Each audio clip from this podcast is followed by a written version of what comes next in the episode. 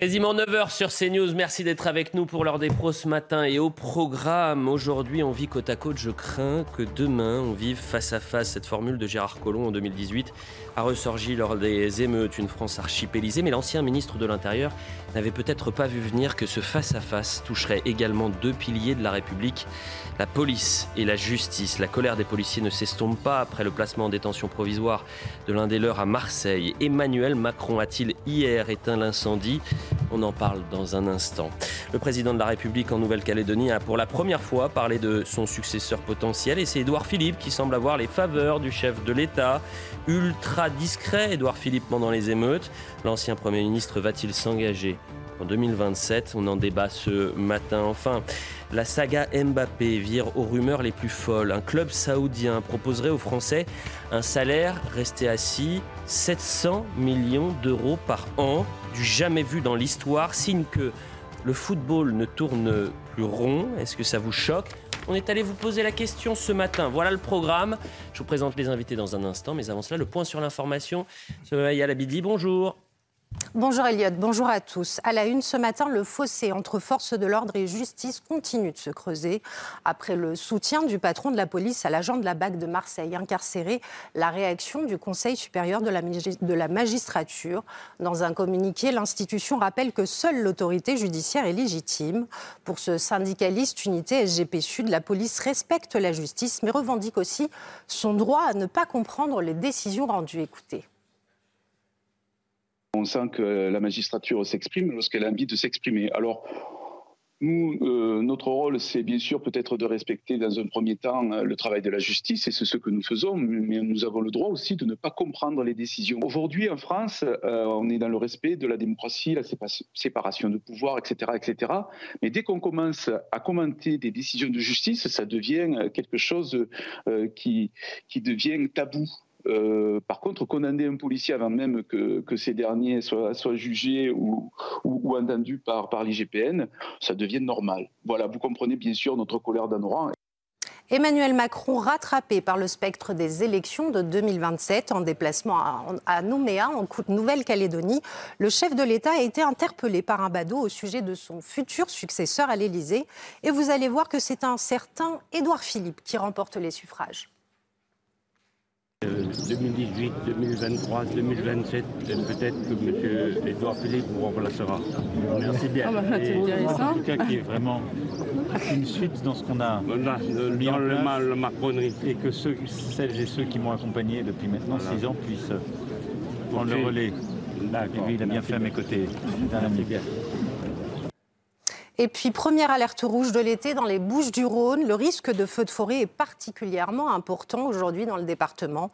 Les conditions météorologiques rendent le risque de départ et de propagation de feux de forêt et de végétation très élevé comparativement aux normales estivales, précise Météo France. Restez avec nous tout de suite le début de l'heure des pros avec Elliot Deval et tous ses invités. Merci beaucoup Somaya pour le point sur l'information. On vous retrouve évidemment à 10h pour un nouveau point.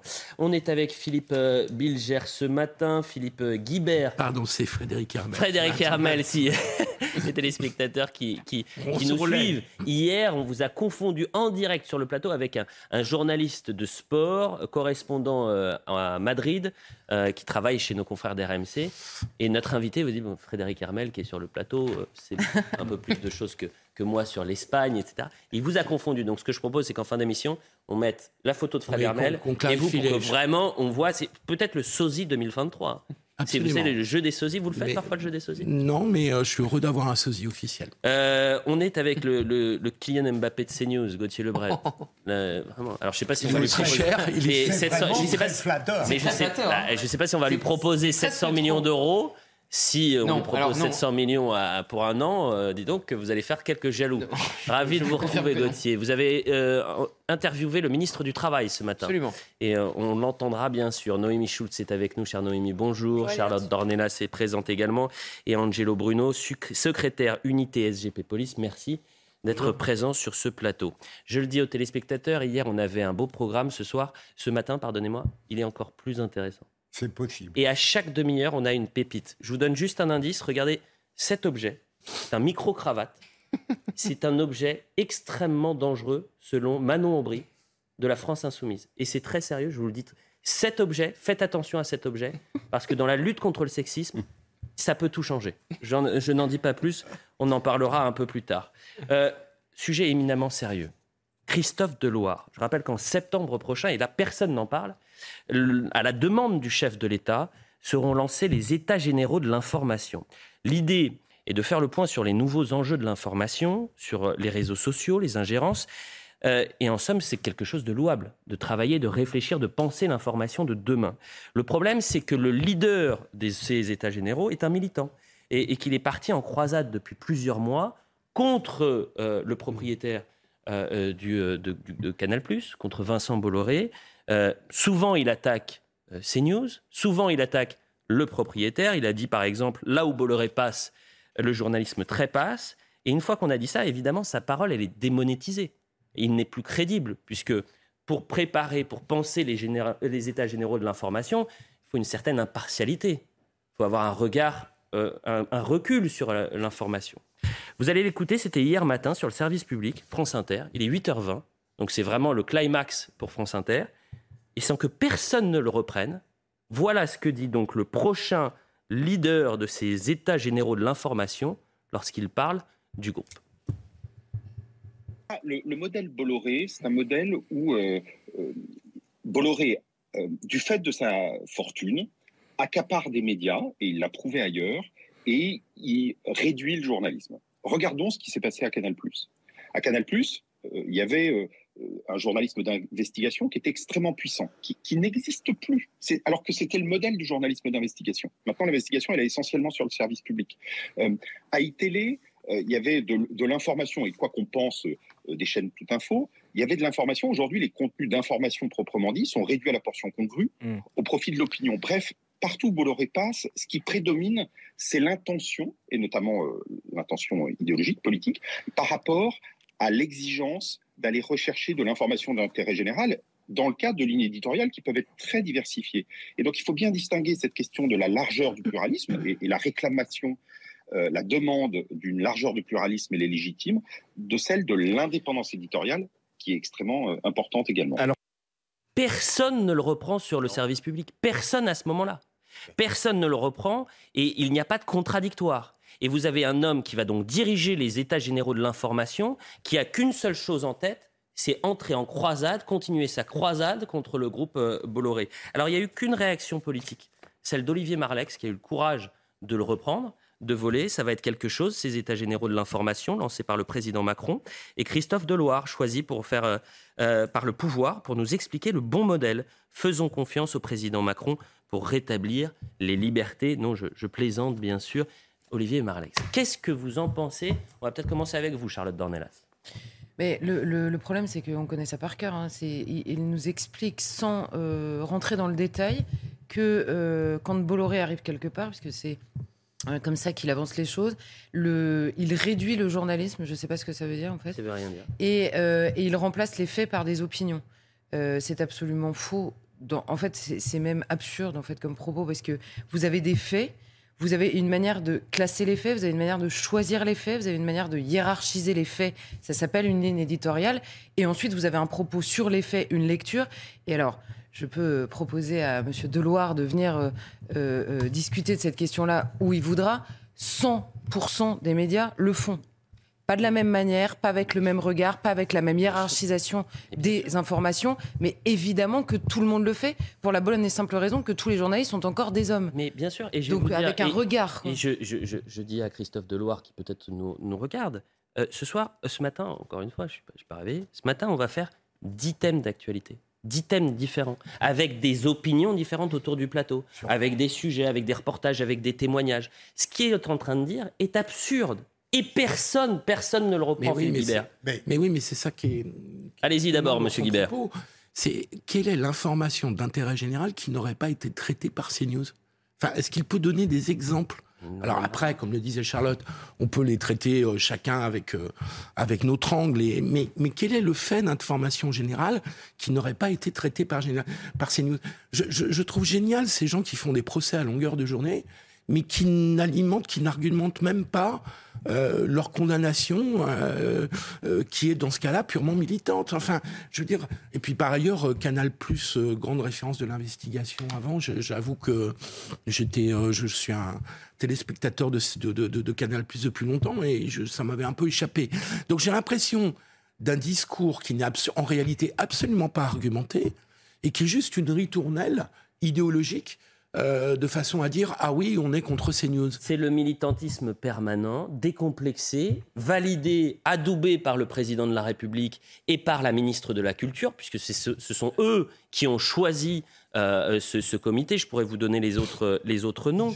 Christophe Deloire, qui est secrétaire général de Reporters sans frontières. Moi, j'imagine que demain, il y a des états généraux de la police. C'est comme si vous mettez le président de la LDH à la tête de ce comité. Bon, bah voilà, c'est la même chose. C'est de l'absurdité totale. Il, il est lui-même d'autant plus gêné qu'il a précisé intervenir dans ces états généraux à titre personnel par rapport à son rôle dans Reporters sans frontières, évidemment, il est gêné par une forme d'ambiguïté. Mais ce qu'on appelle, ce que Christophe Deloire appelle les sujets euh, généraux qui méritent le débat, c'est tout ce qui concerne la politique au sens large, mais absolument pas les faits divers, absolument pas les faits de société qu'il traite avec un mépris, une condescendance absolue. Mais tout cela, ce qui se passe avec les états généraux de l'information, où on a des gens qui sont probablement déjà d'accord entre eux, ça pousse au paroxysme la mode des commissions françaises, où on réunit des gens qui d'emblée sont d'accord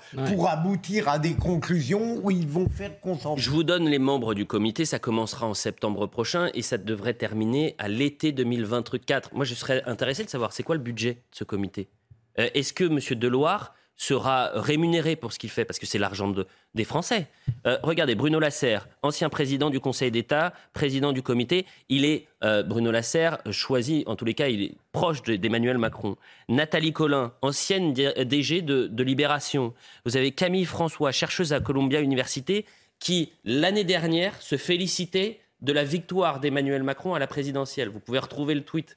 Euh, Anne euh, Perrault et euh, Maria Ressa, qui est journaliste prix Nobel de la paix en 2021. Gauthier, vous avez posé la question ce matin à Olivier Dussopt, parce qu'on est très mal à l'aise, évidemment, du côté du gouvernement. On sera avec une députée de la majorité. Moi, je vais lui poser la question. C'est quel est le but de, ces états généraux de l'information? Quel est le but d'avoir dans ce comité quelqu'un qui ouvertement attaque On peut avoir une réponse sur ce but, avec trois événements précis. Rima Abdul Malak qui menace euh, CNews et C8 de perdre euh, leur fréquence à plusieurs reprises, donc forcément soutenu par le chef de l'État. Emmanuel Macron qui, contrairement à sa première ministre, soutient Papendiaï en Conseil des ministres. Et ensuite, le fait de nommer euh, Christophe Deloire qui attaque Vincent Bolloré à longueur d'interview. Donc on voit très bien à quoi vont ressembler ces états généraux de l'information. En toute transparence et dans le cadre d'un processus ouvert et contradictoire, les états généraux devront associer toutes les parties prenantes ainsi que les citoyens. On se moque de nous. Pardonnez-moi, ça c'est le communiqué de l'Élysée qui l'annonçait. On se moque de nous avec. En fait, c'est tellement triste parce que l'idée de réfléchir sur l'information de demain, avec les fake news, avec les ingérences, mais c'est une super idée. C'est une super idée. Il y a tout de même un, mais, il y a un Bruno Lasserre. Mais oui, mais Bruno Lasserre, je vous dis, il, est, il a été adoubé également par oui, mais Emmanuel Macron. Mais vous avez raison. Ça l'empêche pas d'être adoubé bien par sûr, le président et être valable. Mais évidemment, bien sûr. Olivier Dussopt qui a réagi, évidemment. Et Olivier Dussopt qui a réagi ce matin euh, au micro de, du Kylian Mbappé de CNews, Gauthier Lebret. Mais pourquoi il nommait euh, Christophe Deloire qui attaque systématiquement euh, Vincent Bolloré? C'est un message envoyé? Je ne suis pas sûr qu'il y a des attaques systématiques et je n'ai pas. À chaque, quasiment à chaque interview. Je n'ai pas suffisamment connaissance des, états de service de M. Deloire pour, pour, me prononcer. Je crois que Reporters sans frontières se, caractérise aussi par euh, son combat pour la liberté de la presse partout dans le monde. On sent qu'il y a un malaise. Parce que, excusez-moi, à ce moment-là, on va, on va repasser les bandes. On va ressortir toutes les, les déclarations et, et, les enquêtes qui ont été faites et produites par Reporters sans frontières. Ces états généraux sont une machine de guerre pour Emmanuel Macron pour euh, reformater le paysage médiatique à son goût. Ben, je sais pas. Euh, et pour euh, préparer la suite au 2027. Bah, C'est la question que je me pose. Hein. Ça n'est pas la première fois qu'il manifeste une envie, tout de même, par des moyens divers, de porter atteinte à la liberté de l'expression. Vous parlez d'Emmanuel Macron Moi, je pense que le déclic, c'est au moment de la crise sanitaire. C'est-à-dire qu'ils n'ont pas supporté qu'il y ait que, la, par exemple, la mise en place de tous les protocoles, etc., soit remise en cause, euh, que les déclarations euh, des ministres soient décryptées, commentées, euh, parfois critiquées. Ils n'ont pas supporté ça. Et que c'est finalement la bascule. c'est sûr, le ministre de la Santé de l'époque refusait de venir sur CNews. Depuis, il est passé porte-parole, il est revenu, heureusement. Bon, on a tout dit sur ce sujet, parce que moi, la seule question que j'aimerais me poser, c'est est-ce que c'est des états généraux de l'information ou la police de l'information? Ça sera ça la question centrale qu'est-ce que Christophe Deloire fait encore dans ce comité alors que euh, publiquement, alors qu'il officiellement il est dans ce comité, il attaque un groupe privé J'aimerais, euh, vraiment, je, suis surpris. Je suis étonné. Vu qu'on parle de la police et c'est l'élément majeur, la fin des 100 jours et la promesse d'apaisement est percutée de plein fouet par une crise institutionnelle dont personne ne connaît l'issue. Les policiers marseillais sont toujours euh, mobilisés. Vous avez des commissariats qui étaient fermés dans le sud faute de personnel. Angelo Bruno, vous êtes secrétaire unité SGP Police. Dans un instant, on sera avec l'un de vos frères d'armes, mais qui est à Marseille. Moi, je veux savoir si cette euh, fronde, elle est en train de prendre euh, forme. C'est-à-dire, est-ce que ça touche également, par exemple, l'île de France? Alors oui, effectivement, euh, elle prend forme hein, sur l'île de France aujourd'hui. Alors on n'a pas encore beaucoup de, collègues qui sont en, en, maladie. Par contre, on a beaucoup de collègues qui suivent le mot d'ordre de notre organisation, qui est le 562, où le 1132, c'est un code en fait euh, pour remplir euh, une position d'attente. Voilà. Donc on a énormément de collègues qui, sur la zone Île-de-France, donc Paris, Petite Couronne et Grande Couronne, euh, sont actuellement en position d'attente. Mm. Et c'est-à-dire qu'ils sont au travail, mais ils prennent pas d'initiative. C'est ça. Ils sont ils sont pas en maladie, ils prennent leur leur vacation normalement et ils travaillent plus sur initiative. Bien sûr que s'il se passe quelque chose d'important, ils seront présents. Néanmoins, tout ce qui est initiative et surtout la politique du chiffre. Euh, Mais quelque chose d'important. Moi, je veux vraiment qu'on soit concret. Demain, je prends le métro. Je suis agressé dans le métro.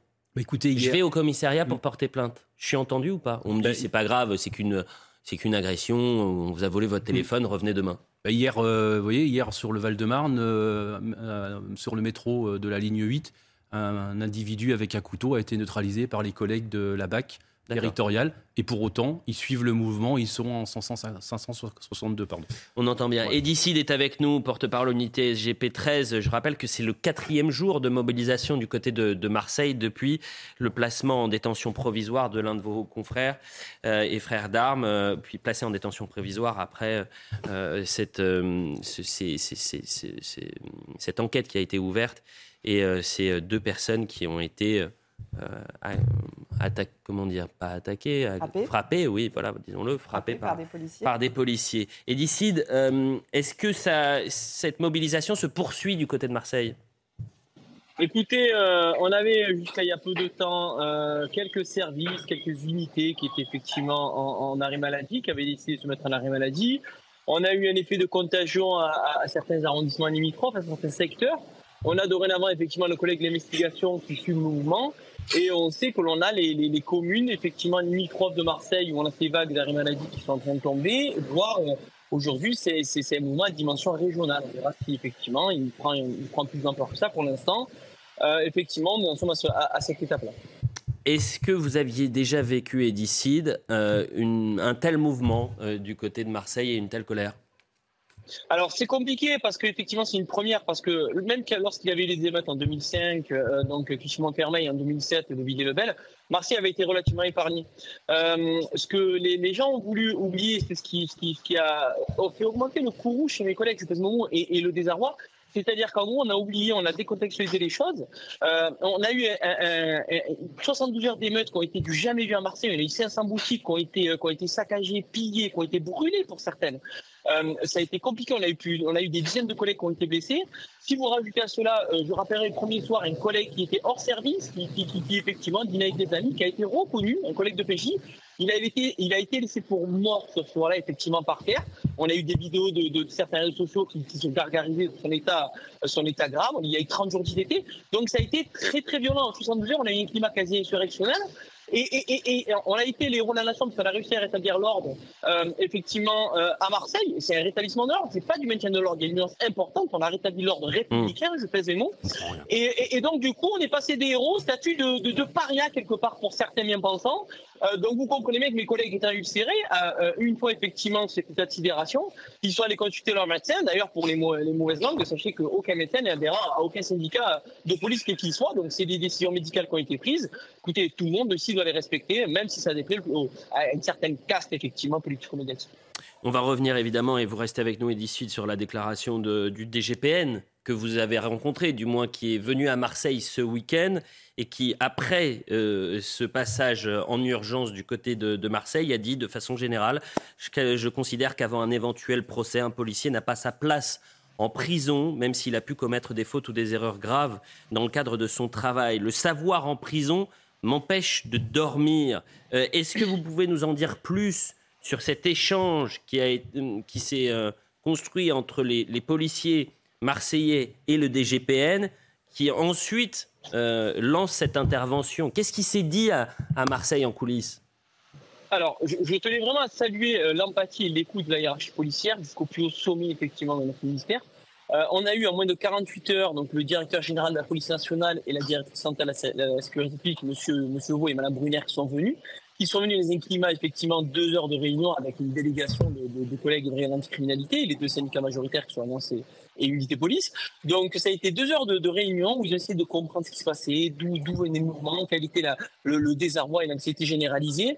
Euh, ça a été deux heures effectivement euh, très empathiques et, et, nous avons remercié pour cela. Le lendemain, on a eu une position effectivement du directeur général de la police nationale, M. Vaux, qui a été assez limpide sur euh, le soutien auprès, au sens large des forces de l'ordre, pas forcément effectivement que sur cette affaire. Mhm. Et, et, et, il a simplement rappelé que la présomption d'innocence prévolait aussi pour nous. Nous ne sommes pas des sous-citoyens, nous n'avons pas une de culpabilité, même certains veulent bien effectivement l'entendre et, ne veulent pas le comprendre. Ce qui est certain aujourd'hui, c'est que mes collègues aujourd'hui effectivement estiment que il y a des garanties de représentation effectivement de ce, fonctionnaire de police qui avait aucune, aucune, aucune envie ou aucune intention de, fuir à l'étranger. On n'a jamais vu ça dans l'histoire effectivement des mises en examen des fonctionnaires de police. Il n'y a personne qui s'est évadé à l'étranger.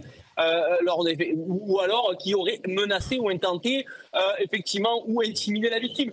C'est ni fait ni à faire. Je rappellerai aussi pour certains bien pensants que la justice suit son cours. La police euh, euh, euh, n'entrave rien à l'opération de la justice. Il y a eu des gardes à vue, il y a eu des auditions, il y a eu des mises en examen, il y a eu des contrôles judiciaires. Ce que nous dénonçons, c'est pas que la justice passe, c'est simplement que la mise en détention est aujourd'hui inaudible auprès de mes collègues et de la base, effectivement, pour l'intégralité des fonctionnaires de police de Marseille et de sa région. Merci Edicide pour ce témoignage, mais il est allé un peu plus loin, le DGPN, parce que c'est pas la présomption d'innocence bah qu'il défend. C'est le fait qu'aujourd'hui, on, on place un, policier en détention provisoire. La grande question, c'est de savoir si hier, Emmanuel Macron a réussi à éteindre cet incendie quasi historique. Donc on va écouter Emmanuel Macron. C'était l'élément majeur de cet entretien à, 13h. Il doit faire en même temps. C'est-à-dire, en même temps, il comprend la, colère des policiers, mais en même temps, euh, personne n'est au-dessus des lois. On n'attendait pas autre chose. Écoutons le président. Je ne vais pas commenter les propos du directeur général euh, qui s'exprime sur euh, une série d'affaires parce que de là où je suis, en tant que garant des institutions et euh, aussi de l'indépendance de l'autorité judiciaire, c'est une décision qui a été prise par un magistrat. Et donc je ne me prononcerai pas sur, sur celle-ci. Il faut être absolument euh, intraitable quand il y a des débordements qui sont faits, que la déontologie n'est pas respectée. Tout le monde doit respecter la loi. Mais je ne voudrais pas qu'en quelque sorte on se trompe de débat. Et je comprends l'émotion qu'il y a aussi euh, chez nos policiers, qui ont eu le sentiment d'être confrontés à la violence la plus extrême. Et donc il faut entendre cette émotion tout en faisant respecter euh, l'état de droit pour tous. Ils sont là pour nous servir, nous protéger. Mais leur légitimité tient du fait qu'ils protègent le cadre républicain et qu'ils font respecter les lois démocratiquement votées. Et donc, bien évidemment, eux-mêmes s'inscrivent dans le cadre de la loi et de l'état de droit. Nul en République n'est au-dessus de la loi. Dans une telle crise, avec deux positions diamétralement opposées. C'est-à-dire les policiers qui disent le problème c'est la justice, aujourd'hui placer en détention provisoire un policier, c'est pas normal. Et ce n'est pas des syndicats qui le disent, c'est le DGPN, le préfet de police. Euh, et vous avez un président qui fait du en même temps. Est-ce que euh, cette fois-ci, euh, ça ne matche pas? C'est pas possible de faire du en même temps dans une telle situation. Philippe mais le en même temps, je le répète, c'est valable sur le plan intellectuel chacun doit essayer de penser contre lui ou d'adopter pendant quelques secondes le point de vue inverse. Mais en matière politique et sociale, ça n'a rigoureusement aucun sens Voilà, il a pas le puisque ça condamne à la passivité. Et le président de la République, au lieu de dire clairement, par exemple, le parti qui est le bon selon moi, tombe dans un lénifiant absolu qu'on aurait pu imaginer avant même son intervention. Vous imaginez si Emmanuel Macron tranche le débat entre les policiers et la justice? Il renforce encore plus cette crise et il renforce euh, encore plus, si vous voulez, la, défiance vis-à-vis de la justice. C'est pas possible. Vous imaginez la réaction euh, des euh, syndicats de magistrats, des représentants de magistrats, si Emmanuel Macron donne raison à Frédéric Vaux. C'est totalement impossible.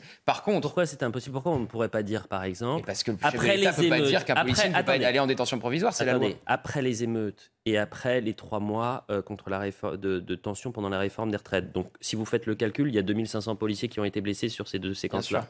Euh, parce que la violence a passé un cap, parce que les policiers sont des cibles, parce que le maintien de l'ordre a changé, parce que les délinquants sont de plus en plus violents, à la rentrée se posera la question, peut-être, euh, de la question de la présomption de légitime défense.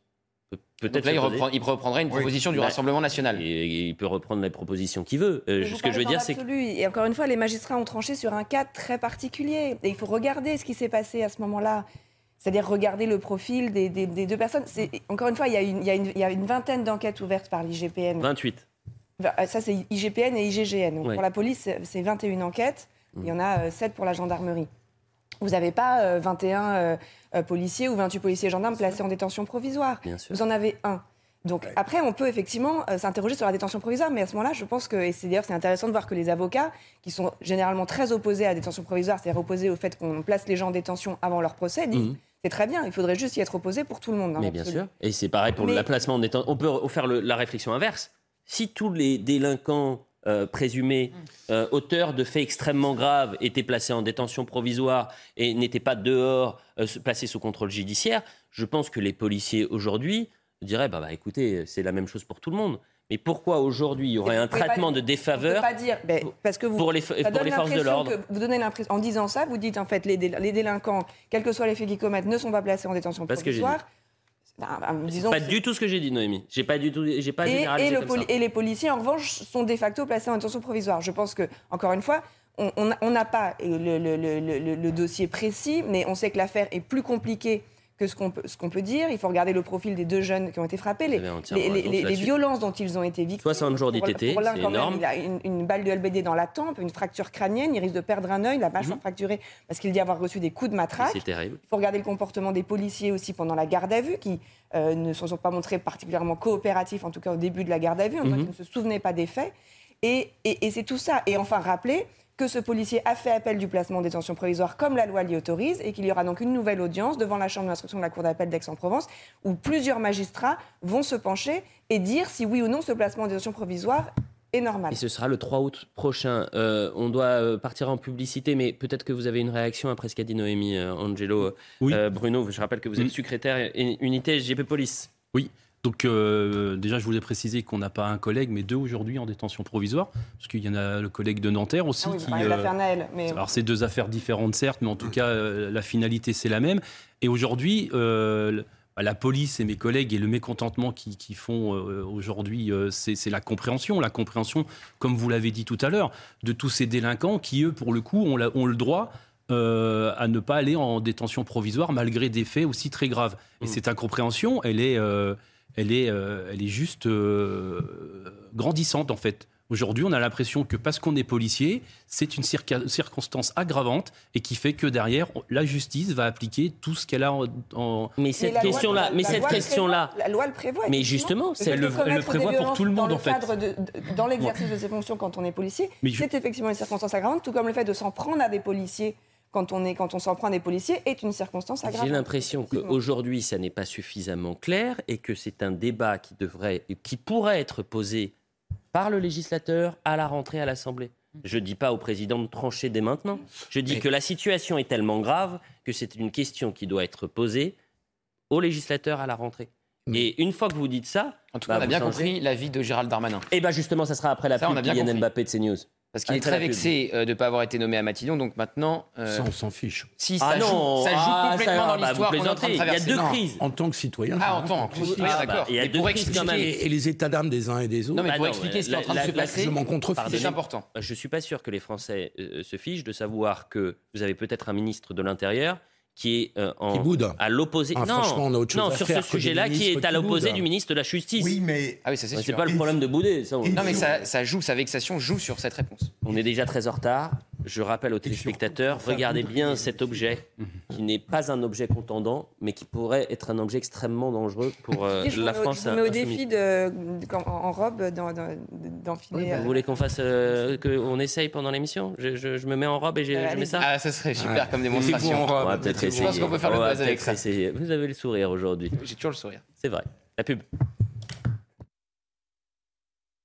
Philippe Bilger, Philippe Guibert, Charlotte Dornelas, Gauthier Lebret et Angelo euh, Bruno euh, sont avec nous, Noémie Schulz bien sûr également. Euh, on était en train de revenir sur les propos de, Frédéric Vaux, le directeur général de la police nationale, des réactions politiques qu'il a pu en avoir, le président de la République qui a rappelé que l'indépendance et la justice, voilà le cap pour la nation, donc finalement il n'est pas sur la même ligne que Frédéric Vaux, et juste avant la publicité, on avait ce, ce- ce débat. C'est-à-dire que si les policiers sont en colère aujourd'hui, c'est parce qu'ils considèrent que la justice, elle doit être la même pour tous. Lorsque vous avez un délinquant... Non, ils Si, considèrent qu'elle doit pas être la même pour tous. eh, si, justement, lorsque vous avez un délinquant qui fracasse à coups de marteau un- un- un- un- une personne et qui finit euh, en contrôle judiciaire, alors que vous avez un policier Il y a des qui exemples commet... concrets. Bah là, je viens de vous le donner. Je peux vous le donner. vous avez les une affaire qui correspond à ça? Oui. Quelqu'un qui a frappé à coup de marteau qui n'est pas, qui est pas mis en détention je- je vous donnerai les faits extrêmement précis dans, dans- dans un instant. Euh, en revanche, on va écouter Jean-Luc Mélenchon qui lui aussi a réagi ce matin. J'ai, comme beaucoup d'autres, été consterné par euh, son silence, puis par les mots qu'il a utilisés pour qualifier la situation qui résulte de l'état de sédition dans lequel s'est placée une partie de la police nationale. Elle a les apparences d'une protestation corporative contre une décision qui ne convient pas à ceux qui en font l'objet et au corps professionnel qui se sent concerné. Mais ce qui compte dans cette affaire, ce n'est pas le droit normal, légitime, dans une démocratie, de donner son avis sur tous les sujets. C'est que pour que la démocratie et la République fonctionnent, il faut qu'à un certain nombre de points sensibles, l'équilibre soit respecté, le cadre soit absolument clair et respecté. Nos chers confrères de la dépêche, vu que vous voulez des précisions, Philippe Guibert. Un enfant de 12 ans frappé à coups de marteau, l'agresseur remis en liberté et placé sous contrôle judiciaire. Remis en liberté. Euh, vendredi 14 juillet, un enfant de 12 ans a été blessé à la tête par un homme de 32 ans, selon nos confrères de la dépêche, qui l'a frappé à coups de marteau. L'homme a été remis en liberté et placé sous contrôle judiciaire. Vous voulez que je- j'aille plus loin? On essaye d'avancer. Voilà. Euh, vous mais, réagir? euh, Pardon, Elliot, je vous réponds. Euh, c'est totalement aberrant comme décision. Mais C'est- je veux dire, le ça que problème les policiers sont en colère aujourd'hui. Non, je, je suis pas d'accord. Excusez-moi, je, je développe un tout petit peu. C'est totalement des aberrant les exemples que, que vous avez cités. Et donc le problème des policiers, comme l'a rappelé Noémie tout à l'heure, ils sont pas tous mis en détention pr- provisoire. Certains policiers, dans certaines affaires, sont mis en détention provisoire. On peut contester au cas par cas, on peut toujours discuter une décision de justice, et d'ailleurs on peut la contester, puisque le, le- le policier euh, peut aller en appel. Mais euh, le fait même qu'un policier puisse, de manière générale, être mis en détention provisoire, c'est quelque chose qu'on ne peut pas remettre en cause, sauf à remettre en cause profondément l'égalité de tous devant la loi, et, et c'est créer un statut d'exception pour les policiers. Après, on peut contester telle ou telle décision, et je conteste dit- les décisions que... Mais vous contournez le sujet. Vous m'avez répondu en disant est-ce que vous avez des faits très précis Parce que j'expliquais la colère des ben, policiers, vous- parce que justement la, justice n'est pas la même pour tous. Et qu'en ce moment, il y a peut-être une justice On peut contester. particulière sur les forces On de peut contester la justice là-dessus, mais vous pouvez pas dire Vous m'avez dit que vous n'avez pas de cas particulier. Je vous, Vous en ai donné un pris des exemples de mineurs, euh, Elliot. Non, il a 32 ans, le Ah type oui, euh, qui a fracassé à coups de marteau. le premier, c'était Bah, c'est un homme qui euh, tape à coups de marteau euh, selon la dépêche.fr, peut-être que c'est une vous fake news, hein. un enfant de 12 ans, euh, et donc il a été placé sous contrôle Mais- judiciaire. mais- Charlotte, on vous a pas entendu Vous- sur le sujet. non, mais vous dites dans le- l'article, moi je sais pas, je connais pas l'histoire, euh, je connais aucun des deux dossiers d'ailleurs, mais s'il a été remis en liberté, il a peut-être d'abord été placé en détention provisoire quand même. Interpellé par la police à son C'est domicile. après sa garde à vue alors Euh, à la suite de sa présentation à un juge d'instruction, il a Ah oui. finalement été remis en, en li- en liberté sous contrôle. Non, mais là, là où vous avez raison, c'est judiciaire. que en vrai, en vrai, cette histoire de détention provisoire à Marseille, c'est un prétexte à la colère de la police Ah qui dure depuis des années et des années. Et là, il se trouve que là où c'est un prétexte, c'est que c'est la chose de plus après les émeutes. Vous voyez le policier, ce qu'il nous disait tout à l'heure, et ce que ce qu'on entend dans la bouche de tous, c'est-à-dire pendant les émeutes, on compte sur nous, pendant toutes les contestations politiques, pendant la réforme des retraites, on compte sur nous, toutes les questions politiques deviennent des questions de maintien de, maintien de l'ordre. Hmm. Ça fait des années que ça dure et que le politique répond moins que la police dans les rues, qui est la seule à continuer à tenir. Et dès qu'il y a une affaire euh, impliquant un policier, c'est le grand lâchage. Parce qu'il y a une chose, moi, qui m'intéresse, parce que je ne vais pas commenter la détention provisoire de ce policier, j'en sais rien, je ne sais pas, je, je n'ai pas le dossier, je ne sais pas pourquoi la décision a été prise. En revanche, je note une chose. Tout le monde remarque qu'Emmanuel Macron n'a pas voulu se prononcer, qu'il a fait en même temps, et le euh, directeur de la police euh, nationale, Frédéric Vaux, qui avait un petit sujet avec les policiers du Sud. hein. Souvenez-vous, la dernière fois qu'il y était allé, les policiers lui tournaient le dos. Donc il a peut-être aussi un, truc à, ra- à raccrocher avec les policiers. Il arrive, il commande cette décision. Les magistrats, certains journalistes disent c'est une atteinte à l'état de droit. Quand Emmanuel Macron a terminé le procès du policier qui a tiré sur Naël avant même que la justice s'engage, ça n'a choqué personne.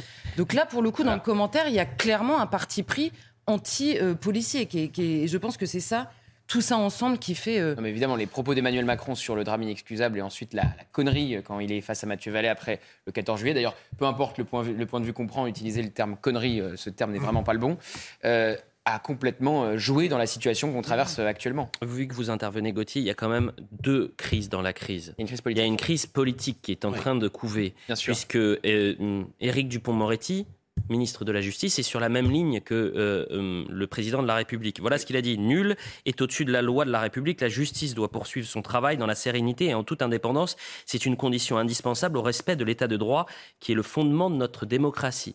Moi, je mets cette réaction d'Éric Dupont-Moretti en parallèle à celle de Laurent Nunez qui a été le bras droit Ah, de Gérald Darmanin, qui est le préfet de police de Paris. Je partage les propos du DGPN, fier d'avoir été préfet de police des Bouches-du-Rhône et aujourd'hui à la tête de 30 000 policiers de Paris et de Laurent l'agglomération. Nunez a surtout été le bras droit de Christophe Castaner. Et ensuite, il a été euh, préfet euh, de police. Qui peut croire que le préfet de police tweete ça sans l'accord de Gérald Darmanin?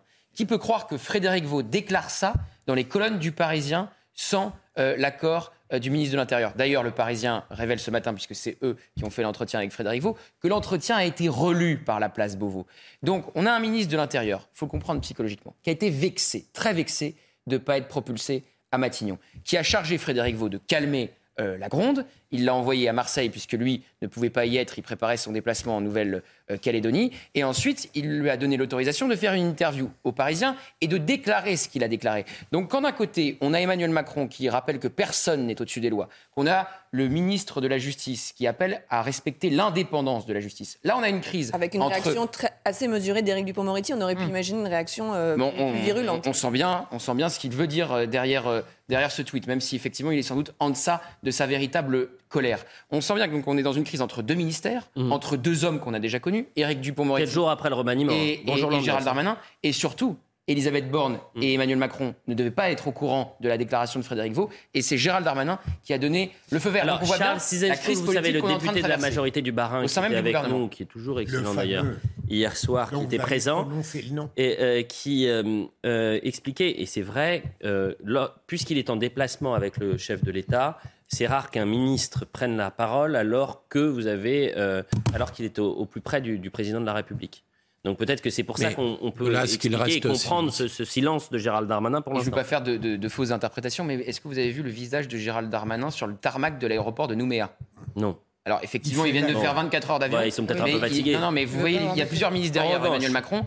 Il faut pas faire, faut pas surinterpréter, mais, enfin quand disons même. que ça, c'est un bras de fer politique. Mais Elliot, il est dur de contredire le Mbappé de CNews, mais je ne suis Alors abs- normalement c'est le petit scarabée, je Ouais, crois. mais c'est mieux peut-être, euh, Mais, c'est plus joli le Mbappé. Ne me faites pas une liste de surnoms interminable. J'ai cru comprendre que Mbappé, c'était plus élogieux tout de même.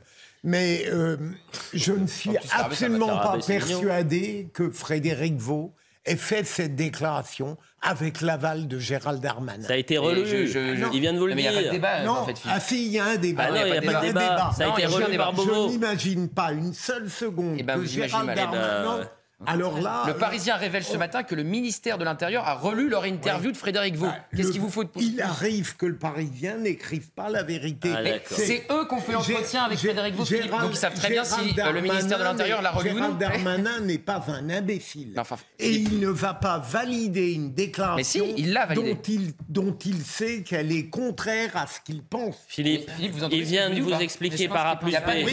Mais A plus B, même Non, mais Mbappé êtes- me convainc pas. On peut débattre de tout, mais pas des faits. Vous avez Oh le Parisien là là. qui Oh révèle. là là. Ah. Il est- vous êtes en train d'accuser une sorte de. un- Complotiste, c'est ça votre Non, arrêtez, ne- attention. ne, hein. ne prenez pas des grands mots. Faites attention. Quand le, C'est le Paris- vous savez très bien quand comment ça se passe une interview. Donc on fait une interview, politique ou non, Ouais. et ensuite il y a parfois des relectures. Ouais. Donc le Parisien révèle Bon. ce matin qu'ils ont envoyé leur interview au ministère de l'Intérieur euh, pour une relecture. Vous n'allez pas me faire croire que c'est pas arrivé jusqu'au bureau de Gérald Darmanin. Est-ce que Oui, ça peut- mais- Ah bah attendez, il y en a un qui était au cœur J'arrête du réacteur. J'arrête, Philippe oui. Hermel veut parler. Frédéric Hermel. Fred.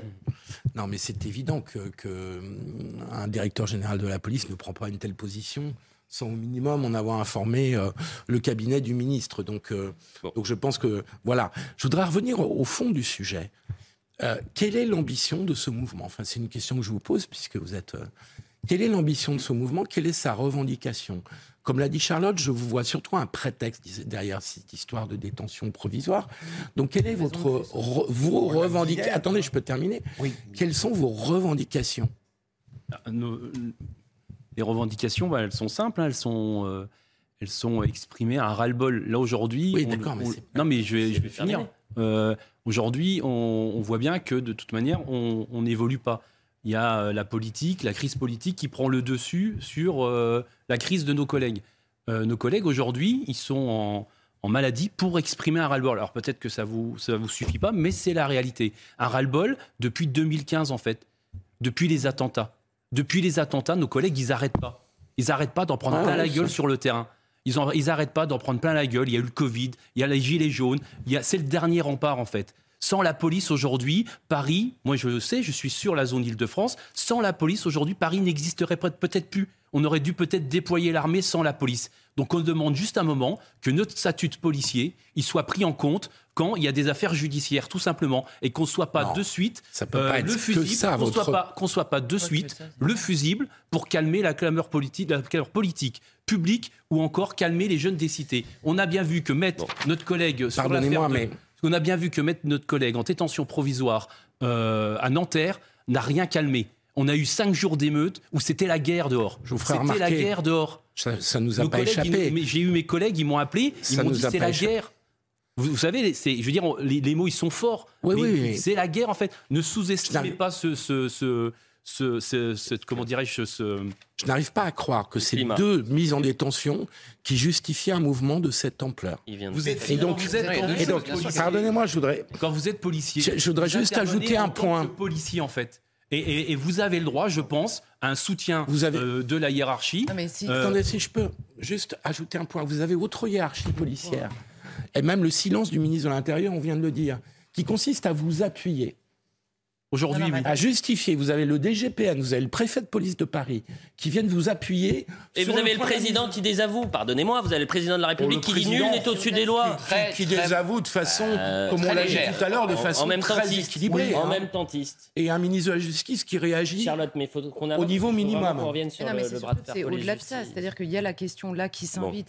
Quand, je dis c'est un prétexte, c'est une raison de plus. Se pose la question de la détention provisoire, du rapport euh, du statut du policier devant la justice. Très bien, c'est une question. Une question qui s'ajoute à une colère qui date en effet depuis 2015. Et souvenez-vous, les, les manifestations de policiers dans Paris en 2016, c'était complètement euh, inouï euh, et complètement dingue. Ils expliquaient déjà quel était le malaise. C'est un métier qui perd du sens, c'est une réponse pénale qui n'est pas adéquate, c'est une délinquance qui Ouais. augmente, c'est une violence euh, toujours plus grande, c'est des salaires euh, minables pour tout ça, c'est une considération 15 en baisse permanente. le- En revanche, les, Non, mais ça euh, fait pas un salaire, euh, Philippe. euh, je vais pas vous l'apprendre à vous. c'est intéressant. 15 milliards Attendez, vous faire l'intervention du président de la République. pour 1500 Mmh. balles. L'intervention du président de la audiences. République a été suivie par 11 millions de téléspectateurs et ça représente 76% de part de marché. C'est une belle pas mal. quand même. Bah, oui, quand même. Euh, très rapidement, vraiment en une minute, euh, euh, Noémie, s'il vous plaît, ce bras de fer qu'il y a maintenant entre la, la police et, et la, et la justice.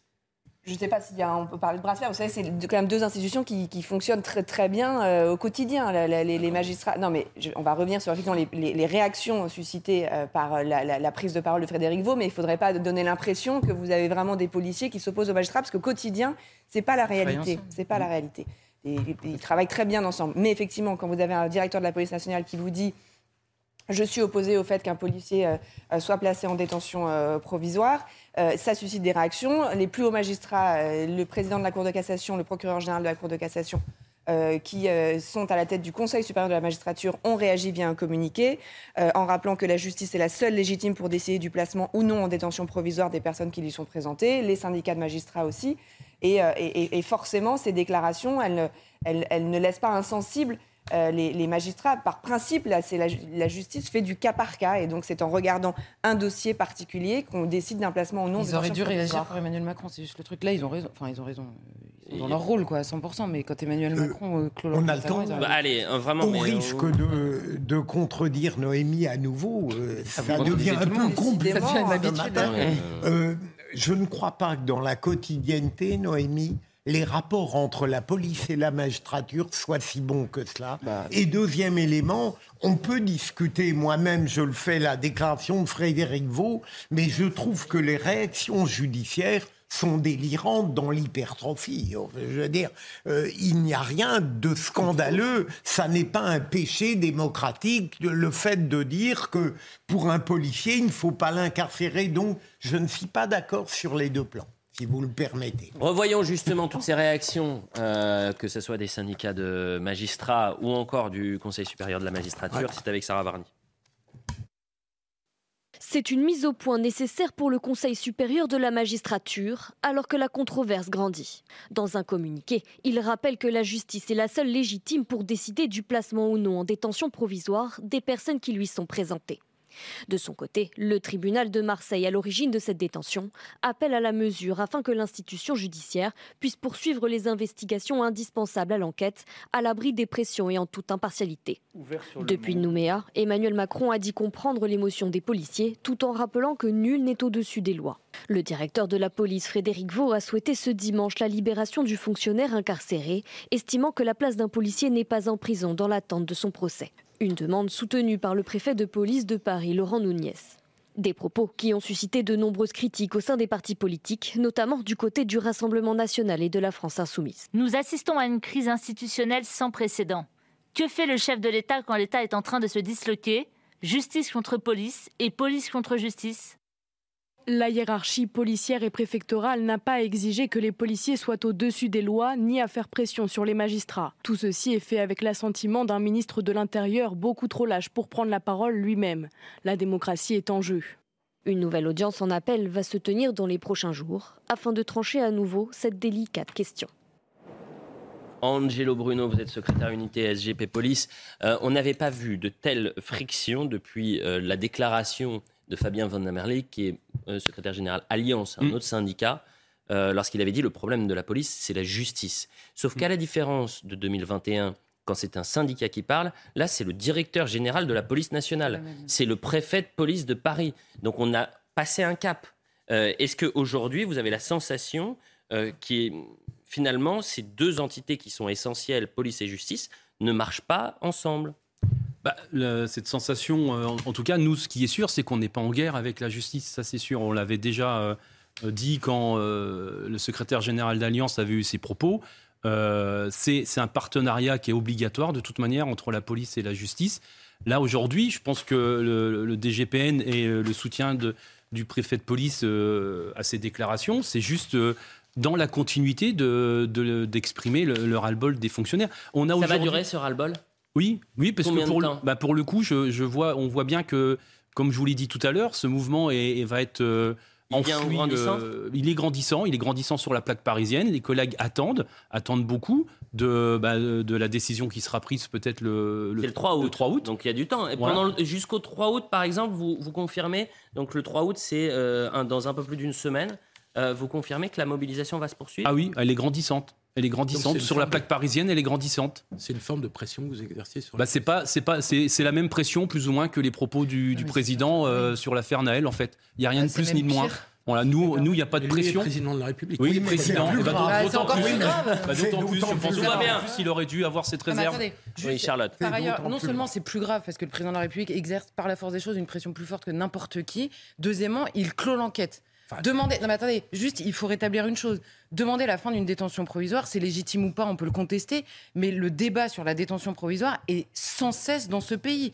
Pour n'importe quel délinquant, qu'il soit policier ou pas, euh, si on va jusque-là, la, la question sur la détention provisoire, les mêmes Mathilde Panot et compagnie nous ramènent toujours les condamnations de l'ONU, de la CEDH sur le nombre de détentions provisoires en France. C'est une vraie question en permanence discutée. Je note que les mêmes qui accusent la détention provisoire en permanence et le recours à la détention provisoire, Là, qui est en fait l'autre nom, on va dire, du recours à la détention provisoire, c'est la lenteur de la justice, qui est un vrai problème. Absolument. Et ben, les, les- les mêmes qui nous parlent de détention provisoire Là, toute la journée, là, subitement, ils sont pour. Je comprends que les policiers, au bout d'un moment, euh, se, Et- se disent, on a un rapport assez. euh, Mais Vous, me vous parlez non, vous ne pouvez pas vous permettre puisque là c'est la publicité et, et vous euh, savez que Censure. Mathilde Panot, Mathilde Panot a saisi la procureure euh, pour euh, euh, après les propos de, du, du DGPN, c'est qu'elle réclame des sanctions pénales Mm. contre le DGPN.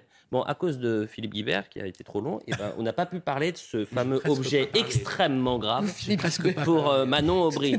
Donc ce que je vais ce que je vais faire, c'est que je présente mes excuses aux téléspectateurs, mais la chance c'est que l'heure des pros été c'est jusqu'à 11 h Donc euh, euh, on va pouvoir pourquoi, pourquoi je tiens ce, ce- ce micro-cravate depuis le début de la mission? Il est complètement toqué celui-là.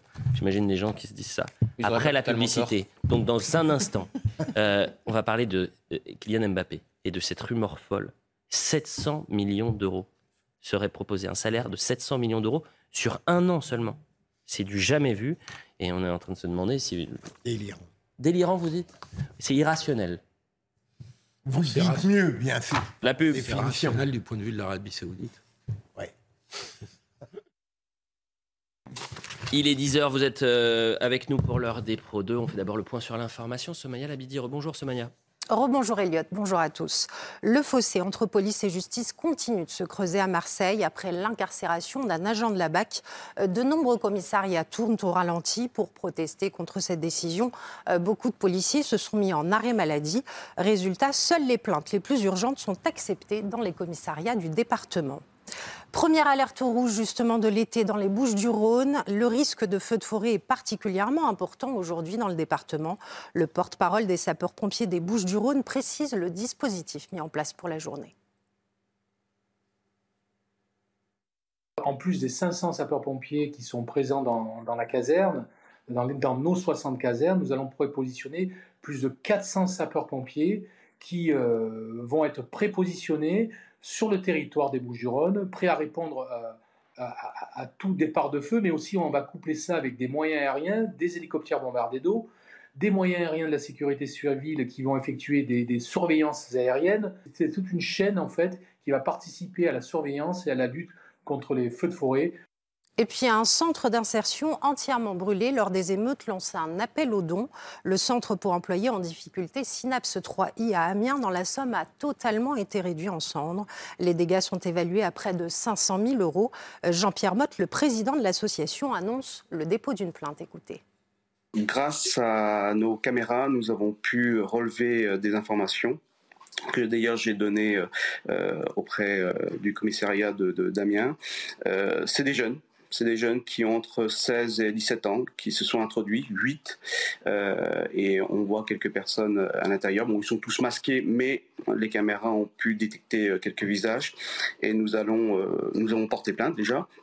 Nous avons déposé les vidéos et on espère que la justice fera son travail dans l'avenir.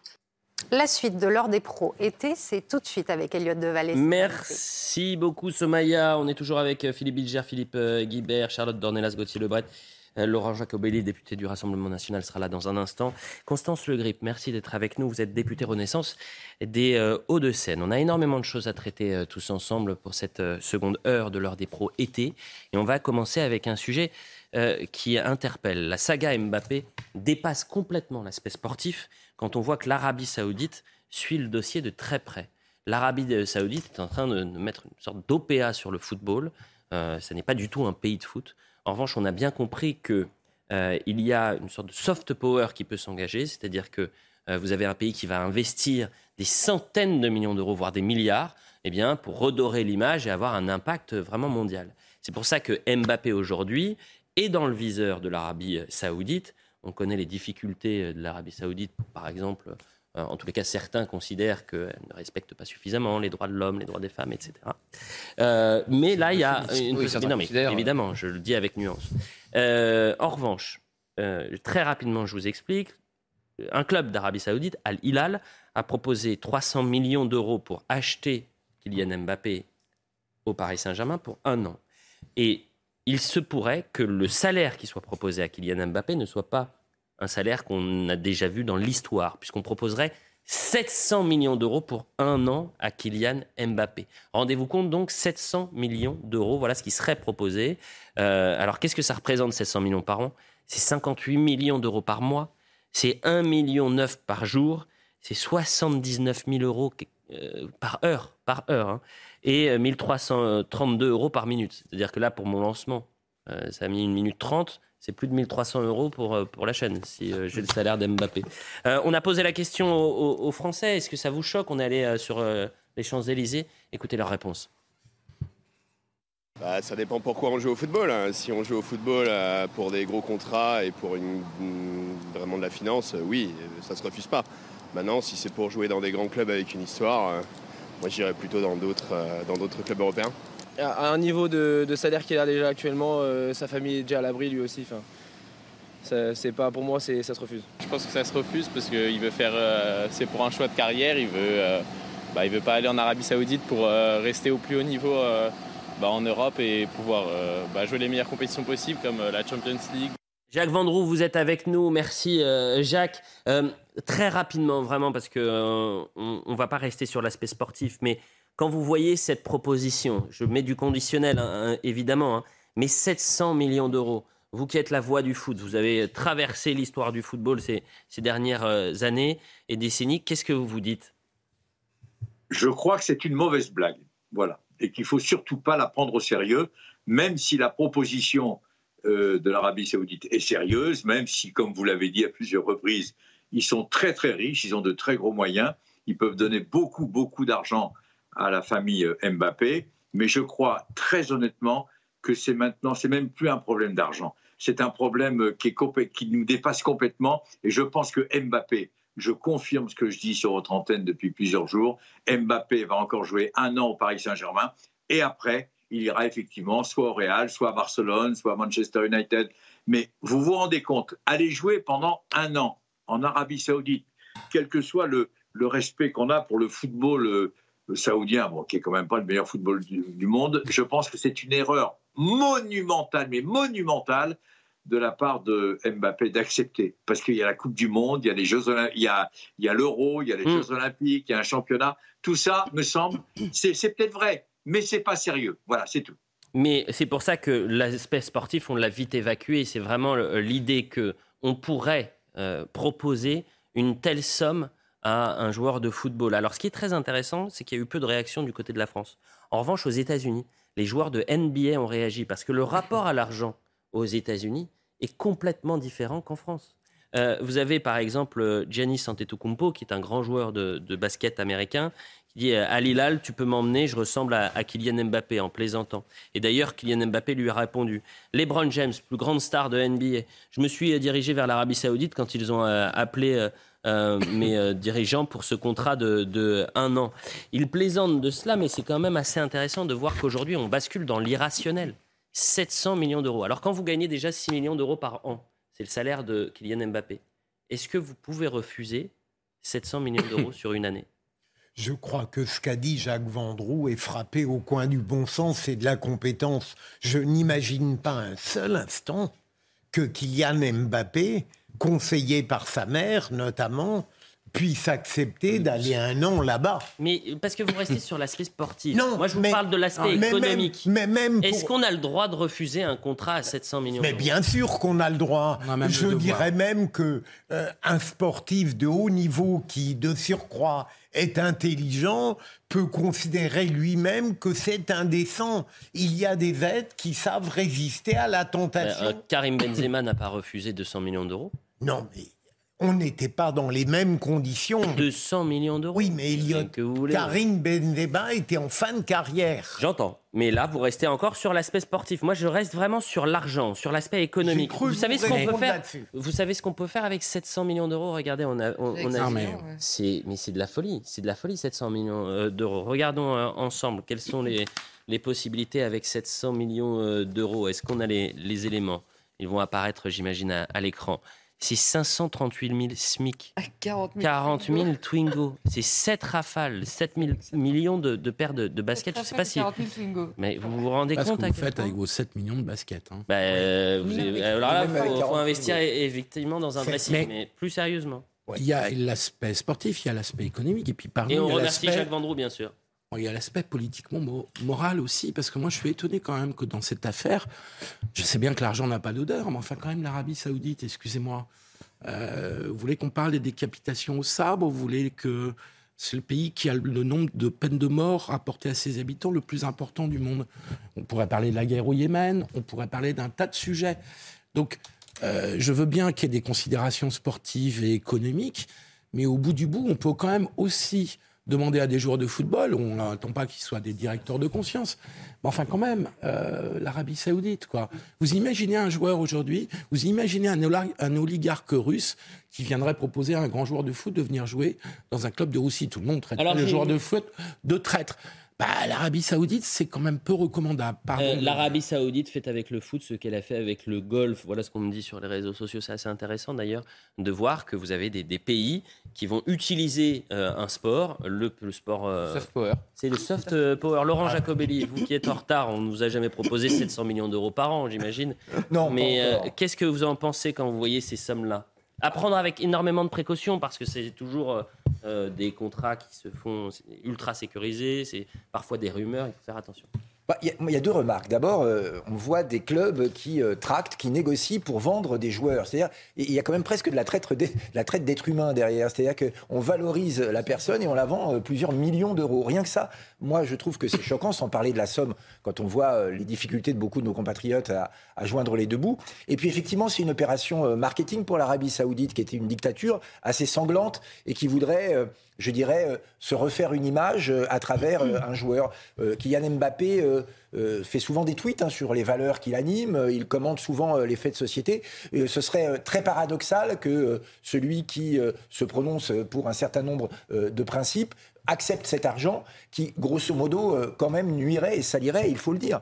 Euh, sa carrière, il est jeune. Est-ce qu'il va faire le Il choix 24 ans. du défi sportif ou est-ce qu'il va faire le choix de l'argent facile? Bah, Je pense que ce sera euh, édifiant de voir le résultat. Mais ce système du football professionnel est devenu quand même Mais je vais complètement vous dire, si, si vous acceptez les 700 millions et que vous dites avec cet argent, 90%, parce que j'ai pas besoin de 700 millions, je gagne déjà 6 millions par an.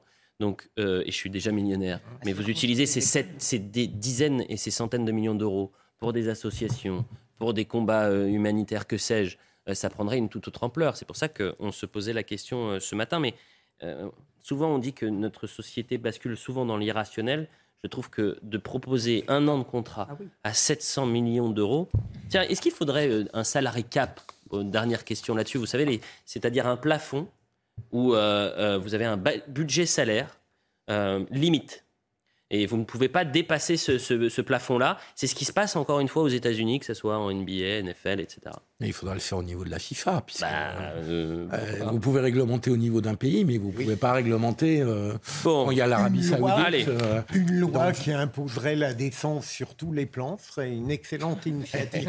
Comment définir la décence c'est une- une bonne La sujet. définition que je donne. Ah oui, voilà, c'est ça. Ah, voilà. Ah. Beau débat en Voilà. perspective. Beau débat en perspective. On sera en direct dans un instant avec euh, Robert Ménard. Pourquoi Robert Ménard? Autre sujet, un mariage qui a fait euh, beaucoup parler, du moins un mariage avorté, puisque euh, hier, trois députés de la France Insoumise ont euh, saisi la justice afin de dénoncer le refus du maire de, Béziers de célébrer le mariage entre une femme française, ressortissant algérien sous OQTF, ressortissant qui a été expulsé. Mais une semaine plus tard, vous avez des députés de la France Insoumise qui donc saisissent la justice pour attaquer Robert Ménard. Il sera dans un instant avec nous pour réagir et, nous dire ce qu'il en pense. Ah, Robert Ménard, vous êtes avec nous. Merci d'être en direct sur, sur CNews et pour l'heure des pros été. Robert Ménard, quelle réaction vous avez lorsque vous avez appris que donc trois députés LFI saisissent la justice afin de dénoncer votre refus de, marier cet homme sous OQTF qui est désormais en Algérie et cette femme française? Euh, d'abord, permettez-moi de dire, j'ai un peu pouffé de rire quand même, parce que les appels à la, légalité, au respect strict de la légalité de gens qui, par ailleurs, manifestent, vous savez, participent à des manifestations qui sont interdites, je me suis dit, ils sont un peu schizophréniques. Ça, c'est une, première réaction, mais c'est pas tout à fait la seule fois qu'ils font preuve de cette distance par rapport à la réalité, par rapport à ce qu'ils disent la veille. C'est la première chose. Le reste, qu'est-ce que vous voulez que je vous dise? Est-ce que vous connaissez quelqu'un un maire, parce que depuis j'en ai discuté avec plein d'entre eux, un maire ou un, simple citoyen qui comprend qu'on puisse obliger un maire comme moi à, à, marier quelqu'un qui normalement ne devrait pas être devant moi. Je veux dire, il a l'obligation de quitter le territoire, il a l'obligation de, de, de, quitter le territoire, et moi je serais obligé de le marier, mais personne ne peut comprendre ça. C'est tellement vrai que depuis ce refus, vous l'avez précisé, euh, ce, garçon est retourné à l'endroit où il devait être, c'est-à-dire en Algérie. En Algérie, il doit être en Algérie et pas en France. Alors écoutez, moi, peut-être qu'on peut trouver un certain nombre d'arguments. On aura l'occasion d'y répondre s'il y a un procès. Mais enfin, il y a un truc qui s'appelle le bon sens. Le bon sens, c'est qu'on ne marie pas quelqu'un qui ne doit pas être sur notre territoire. C'est tout. Moi, je veux bien qu'il y ait tout un tas d'arguties juridiques. C'est ce que tout le monde comprend. Dans la rue, quand on m'aborde, et on m'aborde sans arrêt sur ça et pas qu'à baiser, les gens ne comprennent même pas la question. Parce qu'ils n'imaginaient même pas qu'on puisse obliger un maire à marier quelqu'un qui, je vous le rappelle, ce que ne disent pas les, députés de la France insoumise, c'est qu'il a, eu, il il a eu des problèmes avec la police, de vol, de recel, de violence, qu'il est en situation illégale et qu'en plus, et qu'en plus, depuis presque un an, il doit quitter le territoire français. Robert Ménard, euh, autre euh, question, est-ce que vous savez ce que vous risquez ou pas pénalement? Mais oui, euh, bien sûr qu'on m'a prévenu immédiatement. Pourquoi on m'a prévenu? Parce que c'est pas la première fois qu'un maire de... Ah ah. Ça a coupé. Ça a coupé, mais on va le reprendre évidemment dans un instant. Euh, peut-être réaction politique à présent. Est-ce que vous euh, soutenez euh, la démarche de Robert Ménard? Ce qui est vrai, c'est que sur ce sujet-là, on a l'impression qu'un homme sous OQTF, connu des services de police et de justice, avait plus de droits qu'un maire aujourd'hui sur notre territoire. Situation ahurissante, Constance Legris situation ahurissante, oui. Euh, il y a eu euh, le prononcé d'une obligation de quitter le territoire français, une OQTF. Elle a été euh, exécutée, soulignons-le, et, la personne qui a été l'objet de cette OQTF a été effectivement expulsée. Donc moi, je ne comprends en rien la démarche de mes collègues députés La France insoumise. Hein. Le bon sens a été invoqué tout à l'heure. je crois que le bon sens euh, à parler. Euh, cette personne oui, n'avait le bon sens et la loi, c'est deux choses différentes. Votre bon sens ne, colle pas forcément avec euh, le code pénal. Ou le... Et c'est ça la difficulté. laissons la justice se, prononcer. Laissons la justice se, prononcer. Mais ce qui est clair. Si la justice est, saisie par les députés de la France Insoumise, c'est qu'ils ont bien compris qu'il y avait un vide juridique, ou du moins que dans cette position-là, le courage de Robert Ménard est pénalement répréhensible. Alors, vous on peut avoir toutes les belles paroles et, la bonne pensée, les, le bon sens du monde. Mais la difficulté, c'est qu'aujourd'hui, il est possible qu'il soit condamné, euh, Robert on, on, verra s'il y a lieu de modifier euh, la loi euh, ou pas. Je rappelle qu'il y a par ailleurs la Convention européenne des droits de l'homme, la jurisprudence du Conseil constitutionnel, etc., etc. Toute une série de choses qui pèsent et, qui font bloc de, de constitutionnalité. Mais clairement, la personne a été expulsée. Je, je, ne comprends pas la démarche des députés. On ira la retrouver Robert Ménard dans un instant, mais Laurent Jacobelli, un mot là-dessus. Le droit, à l'origine, est fait pour protéger les honnêtes gens. Euh, de ceux qui veulent nuire à la société. Or, il y a des petits malins aujourd'hui qui utilisent le droit pour protéger ceux qui nuisent à la société. On l'a vu euh, avec un certain nombre d'émeutiers, de voyous. Euh, finalement, ce sont des policiers qui, à la fin, sont inquiétés. Et on le voit là avec un maire qui, finalement, a fait preuve de jugeote en ne voulant pas faire un mariage blanc avec quelqu'un qui était reconnu pour violence et qui n'aurait jamais dû être en France, qui aurait dû déjà être renvoyé en Algérie. Et bien, pour autant, vous avez tout un tas d'associations, la Ligue des droits de l'homme, des partis politiques comme euh, l'extrême gauche NUPES, qui sont systématiquement les défenseurs de ceux qui nuisent aux lois de la société et à la tranquillité des honnêtes gens contre les représentants euh, de la République. Il faut donc revoir le droit qui aujourd'hui n'est plus adapté et qui sert malheureusement de bouclier aux voyous plutôt que de protection euh, des honnêtes gens. On a retrouvé Robert Ménard. Euh, Robert Ménard, je vous posais la question est-ce que vous savez ce que vous risquez Est-ce que vous saviez ce que vous risquiez en, en prenant cette décision? Parce que en refusant de marier cette personne-là, vous pouvez être considéré aux yeux du code pénal comme hors la loi.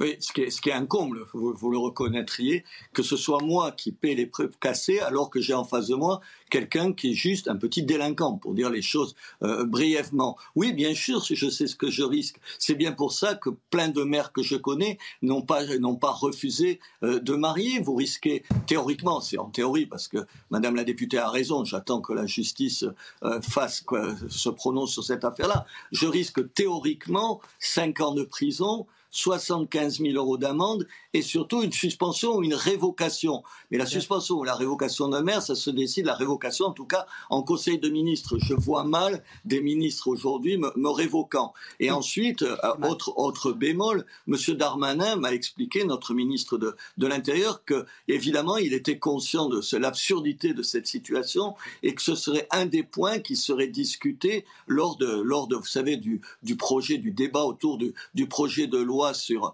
sur, sur l'immigration à l'automne prochain. Je pense qu'au moins cette affaire, elle aura montré, oui, euh, qu'aujourd'hui, il y a à un moment donné le droit qui, qui le droit ou les conventions internationales qui militent contre le simple bon sens, la justice, ceux qui sautent aux yeux de tout le monde, à savoir on ne marie pas en France quelqu'un qui doit être expulsé de France. C'est aussi simple que ça. Robert euh, Ménard, une toute dernière question, et, et vraiment ce sera très rapide, mais je pense aux téléspectateurs, puisque euh, lorsque vous avez refusé de le marier, le, cet Algérien sous OQTF avait dit Mais moi, je m'en fiche de Ménard.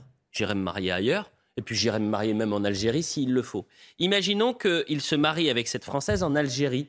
Euh, Est-ce qu'il aura ensuite la possibilité de revenir en France? Ah, mais D'abord, il faudra qu'il demande euh, la- l'autorisation. Donc il a besoin. ok, il faut une autorisation, c'est-à-dire que s'il se marie Bien avec sûr, une Française sûr, en Algérie, sûr, il ne reviendra non, pas non, non. naturellement en France.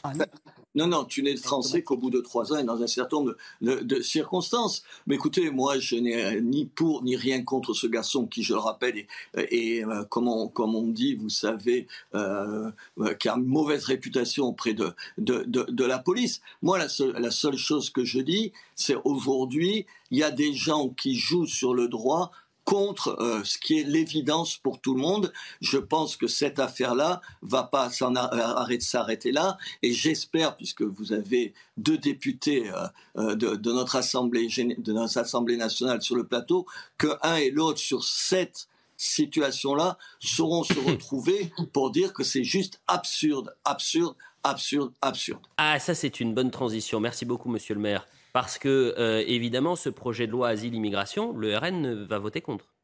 Ah bah, a priori, oui. Donc Robert Ménard euh, sera dans Non, la difficulté. attendez, le si- prochain Robert Ménard sera dans Attendez, la vous difficulté. croyez. Attendez, il faut que Gérald Darmanin écrive Attendez, euh, ce qu'il a promis à Robert Ménard dans la loi. Ce projet, attendons de le voir. Quand Oui, même. c'est vrai. Maintenant, on a émis des gros doutes. On a émis des gros doutes parce que c'est un projet qui arrive de M. Darmanin, M. Darmanin, ministre de l'Intérieur, qui a laissé rentrer un demi-million de personnes légalement chaque année. C'est un record dans la Ve République, qui a une exécution des obligations de quitter le territoire français extrêmement faible, de l'ordre de 5%. Et donc, on a un peu de mal à croire qu'il pourrait être à la fois celui qui autorise toute l'immigration légale et illégale, et celui qui, Mais- demain, est un projet ferme. Si vous voulez lutter contre l'immigration, attendez le Rassemblement national en 2027 et Marine Le Pen. Je rappelle que la dernière promesse, promesse d'E- d'Elisabeth Borne, après avoir freiné sur le projet de loi immigration, puisque les Républicains avaient présenté euh, leurs euh, mesures, c'était de présenter le projet de loi de Gérald Darmanin lors du dernier Conseil des ministres, enfin avant la trêve estivale. Il reste un Conseil des ministres. C'est celui de cette semaine avant la trêve estivale. Il n'y aura pas de projet de loi présenté en Conseil Alors, des ministres. Est-ce que je peux juste euh, dire un mot à, à ce sujet pouvez même en Euh, dire le, deux. le projet de loi euh, tel qu'il avait été initialement euh, écrit euh, et, par le ministre de l'Intérieur et adopté en Conseil des ministres a fait l'objet d'un débat et d'une adoption par la Commission des lois du Au Sénat, Sénat. dont le texte dont il est question maintenant, c'est la version du projet de loi tel qu'amendé et adopté par la Commission des lois du, du Sénat. C'est euh, plusieurs euh, forces politiques et le président Larcher lui-même qui, à un moment donné, ont souhaité qu'il ne soit pas euh, immédiatement euh, transmis à l'Assemblée nationale. Et c'est la raison pour laquelle le projet Non, de loi tel qu'adopté, si, si, si, par la commission des lois Non, non, du Sénat, si, si, si, si, absolument, c'est ça l'écriture de, de l'histoire, a été, a Bah, été dites-le, retenu. dites-le, pourquoi vous Maintenant, ce qui va revenir à l'Assemblée nationale, ce parce qui va que- revenir à l'Assemblée pourquoi c'est nationale, autre c'est le chose projet de loi adopté par le Sénat. Parce que Elisabeth Borne avait chargé Gérald Darmanin de trouver un terrain d'entente et de réécrire son projet de loi avec les LR. Les LR reçus place Beauvau, sauf qu'il n'y a pas de terrain d'entente qui ont été trouvés. Donc le nouveau projet de loi où tout s'est arrêté effectivement au Sénat devait être présenté en Conseil des ministres avant l'été et il ne le sera pas une nouvelle fois. Donc, Eh ça ben- veut dire, donc ça veut dire, Gauthier, que le texte en discussion, c'est celui dont parle Madame. Absolument. Mais oui, on verra. Par on le verra. Sénat. C'est absolument pas certain. En tous les C'est cas, c'est un peu, absolument pas la- certain. euh, un peu trop cette histoire. En tout cas, En c'est- revanche, Monsieur Ménard, vous vouliez encore réagir. Il faut venir sur le oui, plateau. je- Vous êtes tout le temps en duplex. Venez sur le plateau, Monsieur le maire. Eh, Mais vous savez que j'habite à 800 km de, de Paris. je suis Ah. Ça vous arrive de passer. Eh Bon, oui. alors, vous vouliez réagir Allez-y. euh, Non, non. Je, je voulais dire, je voulais dire deux choses. Euh, la, la première, c'est que ce que j'ai constaté dans cette affaire-là, c'est que quand on voulait expulser quelqu'un, on arrive à l'expulser. Et je voudrais remercier le, le préfet de l'Hérault d'avoir porté à bout le bras cette expulsion, d'avoir appliqué la loi, que la loi, rien que la loi, mais avec la sévérité, la détermination voulue. Quand on a le courage et la volonté, on y arrive. La deuxième chose, moi, je ne fais de procès à personne. Dans cette affaire-là, j'ai eu Monsieur Darmanin qui m'a dit on va trouver une solution. Il a trouvé cette solution puisqu'il a été expulsé. J'ai eu le ministre, le ministre de, de, la Justice qui a dit à ma femme de toute façon on laissera pas seul le maire dans cette situation. Et j'ai eu le chef de l'État qui était au courant de, de ce dossier. Ce que je veux expliquer par là, c'est que si pour une fois tout le monde se met d'accord sur des choses de bon sens, on peut y arriver. Et je redis, puisque j'ai deux députés face à moi sur votre plateau, essayez une seconde d'arrêter avec vos querelles et dites simplement, est-ce que oui ou non, oui ou non, on peut faire avancer un certain nombre de choses toujours dans le cadre du bon sens? Je crois qu'on pourrait y arriver. Enfin, je le souhaite en tout cas. Robert Ménard, une toute dernière question, et comme vous demandez de, qu'on réponde à, à- à- au vôtre à, oui ou non, par oui ou par non, euh, répondons- répondez à la mienne par oui ou par non. Euh, Est-ce que vous avez été contacté euh, par le, la chef du gouvernement ou le président de la République pour intégrer ce, ce gouvernement la semaine dernière? La réponse est non. Eh bien, c'est une information. Merci Robert Ménard. Laurent Jacobli, un dernier mot là-dessus. Non, mais c'est important l'exemple de, de Robert Ménard. Ça veut dire que quand on veut, on peut. Le laxisme aujourd'hui, le manque euh, de renvoi chez eux euh, des délinquants étrangers, c'est bien un manque de volonté politique. On nous explique à longueur de temps, c'est impossible d'exécuter les OQTF. Vous savez, c'est diplomatiquement compliqué, etc.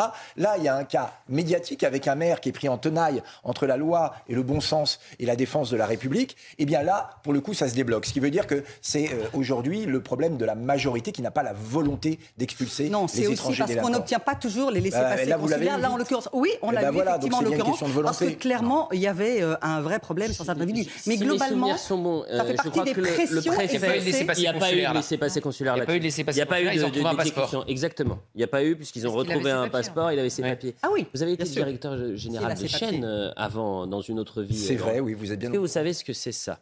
Et oui, c'est un micro-cravate. Oui, mais c'est un Comble, comble euh, du, euh, du machisme, je crois, euh, selon euh, les députés d'extrême gauche NUPES. Vous aviez des micro-cravates à l'époque de- Eh oui, on en a. Oui, quand même, Donc je vous suis pas si un- ancien que ça. Ah non, mais je- non, mais la question que je vous pose, c'est si vous êtes un macho ou pas, et donc vous l'êtes. La publicité, on revient dans un instant, on va en parler. Je- Oui, vous faites les gros yeux, vous savez pas pourquoi je vous dis ça? À cause de, de la vidéo sur euh, TikTok de Madame euh, Aubry? Exactement. Ils adorent faire des vidéos sur TikTok. Hein. Ah, il y en a Ah, une ça, les députés Ah, RFI, c'est, euh, oui, ils avec. Manuel Ils, adorent. Ils viennent nous voir en interview pour avoir leur Bon, phrase ce et que je vous propose, c'est qu'on en parle juste après la, TikTok, pri- prenez la pause avec Manon Aubry, le particulièrement. micro, cravate, personne ne m'écoute. particulièrement sur TikTok. Faites ce oui. que vous voulez, Gauthier. Déjà, vous- avez changé de place.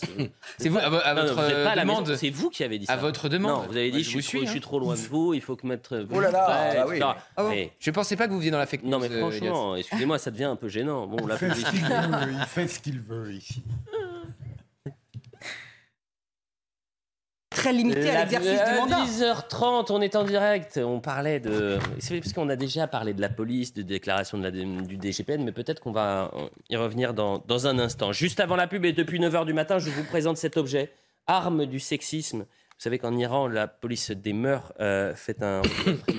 Depuis la mort de Masha Amini, des femmes ont payé leur vie, la contestation du régime des mollahs. Et peut-être qu'il faudra en parler cette semaine, ce retour de la police des mœurs. euh, qui est euh, effectivement, je le répète, effrayant. Bon, bah, pour Manon Aubry, député européen à la France Insoumise, le combat sexiste du moment, ce n'est pas ce qui se passe en Iran, c'est ce fameux micro-cravate. Écoutez. Vous voyez, ceci est un micro. Ceci est moi, en robe.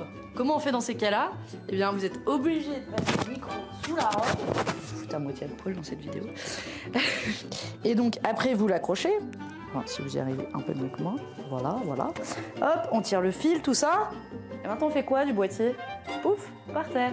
Mais si vous bougez, voilà. Et d'ailleurs, est-ce que vous savez comment s'appelle ce micro? Eh bien, ces micros, ça a tout un sens. Ça s'appelle un micro cravate. Et donc, c'est peut-être que c'était un micro qui était fait par les hommes, parce que bon, il n'y a pas beaucoup de femmes qui portent des cravates. Et donc, c'est des micros qui sont faits pour être portés sur des vestes. Autant vous dire que quand on est en robe comme ça, c'est pas vraiment tout à fait adapté. Donc, les micros, ce qu'il faut retenir, c'est que c'est sexiste. Je comprends pas comment en 2023, il n'y a pas un super ingénieur qui a pas trouvé des micros qui sont des solutions, euh, globalement, euh, pour les femmes. Je vais lancer une pétition contre les micros sexistes. Ce sera notre bataille de la campagne de 2024. Votez pour moi contre les micros sexistes Quoi? Ouais, ouais, je pense que ça va rassembler. Voilà, c'était mon coup de gueule. Elle n'a pas d'autre. C'est un peu gênant. hein. C'est très Philippe. gênant. Philippe. C'est très gênant, mais elle n'est pas la On seule. s'est à demandé si traiter- c'était une bonne idée de Elle- sortir la Elle n'est séquence. pas la seule à traiter du dérisoire, il faut être juste. Mais elle fait fort dans ce domaine. En même temps, vous portez pas de robe, vous, hein, vous pouvez en parler tranquillement. hein. Euh, Vous, savez, vous n'avez pas tort. Charlotte, vous en pensez quoi? Mais on va pas rester trois heures dessus. Non, hein, parce qu'on tombe dans le piège de Madame Aubry, Mais je sais pas faire si parler d'elle. Mais j'arrive pas à savoir. C'est une blague ou pas c'est une blague. C'est une bon, blague. Bon, c'est plutôt bien fait si c'est une blague. Oui, voilà, c'est une blague. euh, Par ailleurs, c'est pas Non, faux, pour, pour chiant, les, mais pour subir au quotidien à l'Assemblée nationale, c'est pas une blague. Non, c'est Euh, pas une on- on, a, on a une équipe de gens complètement euh, déjantés, irresponsables, il faut dire les choses, qui essayent de trouver dans le moindre détail Mm. la preuve de leur lubie. Euh, la France serait machiste, la France serait raciste, Euh, et donc tout ce qui peut leur servir à essayer d'étayer cette thèse complètement improbable, ils s'en servent jusqu'à un micro-cravate. Je pense qu'ils ont montré euh, la vacuité de leur pensée, Euh, tout est dit. Euh, Ces gens, euh, je peux pas, je vois pas ce qu'on peut en attendre en fait. Euh, ils défilent au son de tout le monde déteste la police, maintenant ils détestent les micro-cravates, bref, ils détestent tout. moins je crois qu'ils détestent la, la- deuxièmes la- la Il France. n'y a pas de vacuité. euh, malheureusement, je, je pense que. Alors, je, je ne dis pas que ça a été l'objectif de Manon Aubry dans cette vidéo TikTok. hein. C'est la politique spectacle, la politique TikTok, faire parler d'elle, le buzz. Elle veut être candidate aux élections européennes, on l'a bien entendu. D'ailleurs, il y a d'autres combats à mener quand on est membre du Parlement européen que celui-là, vraiment. Et c'est pour Mais ça que je j'ai pense commencé pas qu'il y ait vacuité euh, de la part de la France insoumise. Je crois qu'au contraire, c'est une force politique qui est euh, très structurée, très organisée, qui a une vraie vision, une vraie idéologie, euh, un vrai objectif euh, pour, pour notre pays. Et tout cela est, est à dénoncer. Et ça TikTok. participe, cette affaire-là participe d'une déconsidération générale de nos institutions. On a commencé cette projet. dernière- partie de l'heure des pros de euh, été avec une vidéo TikTok La France Insoumise. On terminera l'émission par Ah, une autre récupéré vidéo Ah, euh, TikTok euh, La France Insoumise, puisque la semaine dernière il était avec Manuel Bompard, ça s'est pas très bien passé. Enfin, ça a été musclé. Ah, mais c'était un vrai entretien. Ah oui, bah, il a tout oui, mais coupé. sauf qu'il a coupé la- Mais a le plus important. Donc on verra, coupé. on verra à la fin de l'émission. Revenons sur des choses éminemment plus, éminemment. Ah oui, éminemment plus importantes. incroyable, hein. Les émeutes et le bilan, l'inquiétude, l'inquiétude des maires. Vous savez qu'il y a 800 bâtiments publics qui ont été euh, saccagés par les émeutiers. Euh, que la semaine dernière, il y avait un projet de loi pour reconstruire en, en urgence, mais aujourd'hui, les, les, les maires sont dans une grande, grande difficulté.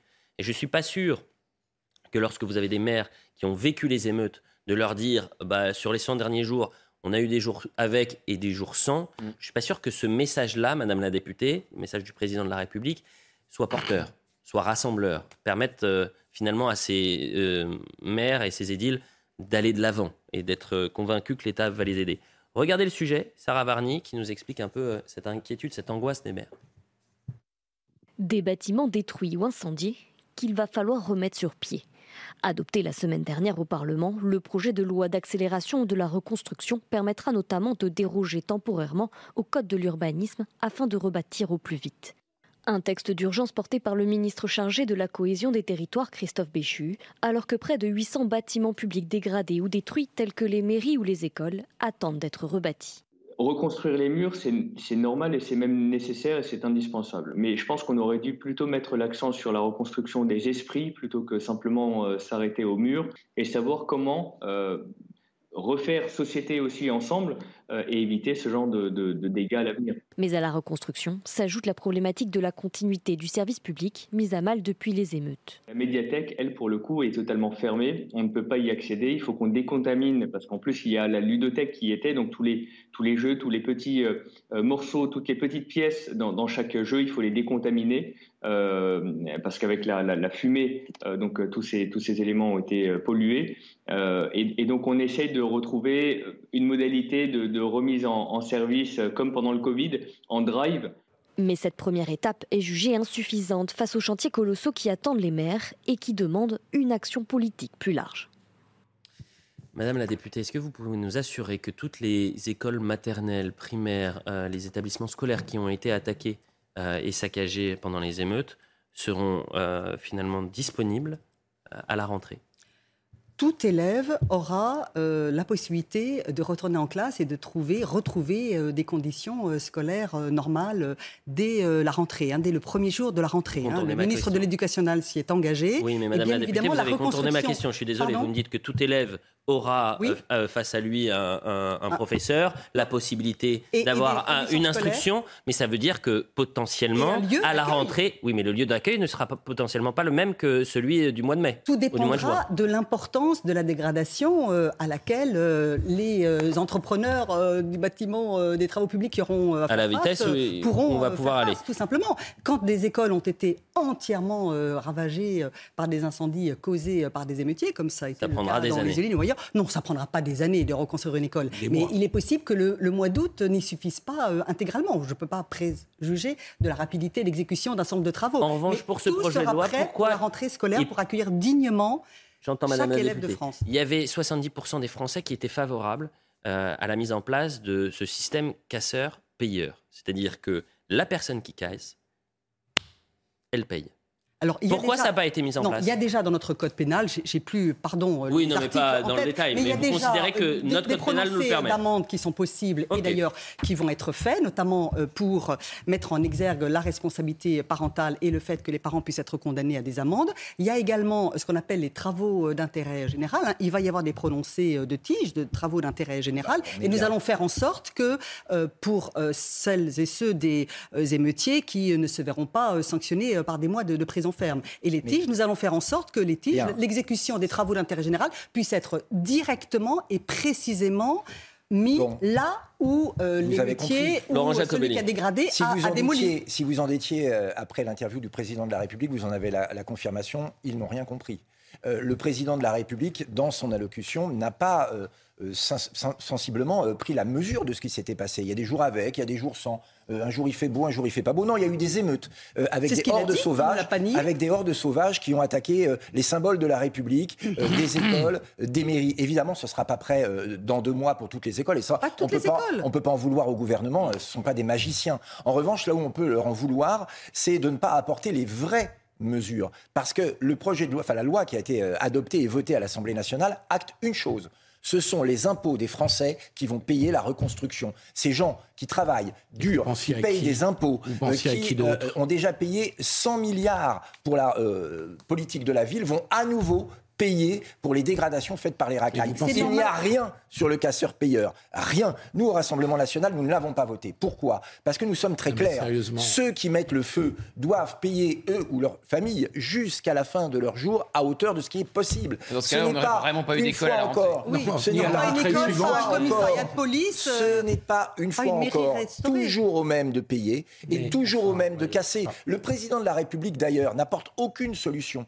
Il commence à dire on va répartir dans toute la France le problème. Non, la France et les villages n'ont pas envie de voir arriver des délinquants. Il a fait euh, la même chose sur l'immigration. Bref, plutôt que de régler le problème, il le disperse façon puzzle. Je crois que le président de la République ne mesure pas à quel point la France est devenue une cocotte minute. Mais c'est tout à fait déraisonnable ce que vous dites sur casseur-payeur, hein, monsieur le député. Non. Vous n'avez pas demandé aux casseurs, aux huissiers, combien une personne d'interpellés et de condamnés 4000 personnes interpellées, et on de- a de à peu près payer, 70% euh, jusqu'à la fin de leur vie des écoles et des et des Bah oui, c'est vrai, c'est à nous de bibliothèques. régler. Non, bah, bah, évidemment. Ça, on pourrait Bah évidemment, c'est pas aux gens de casser de payer, c'est à vous. Mais il y Philippe. a des amendes Vous avez qui sont raison. prononcées et qui vous avez entièrement raison. Arrêtons la démagogie. Mais il n'y a pas de démagogie. C'est complètement C'est- Il n'y a pas de démagogie. Non, non, de non. Je pense que les Français franchement, vous non, pouvez punir je pense les que gens. les gens, par exemple, Non, non, à. Montargis, mais moi aussi je vous Qu'ils aillent réponds. en prison, à c'est très Montargis, bien. à Montargis, Mais ça n'a pas quand de vous sens de- saccagez une pharmacie, euh, quand vous avez des, des- des coiffeurs, Mais quand c'est vous avez des, des vous établissements, des commerces qui sont pillés. les C'est frais, arrêtons la C'est démago. qu'à vie,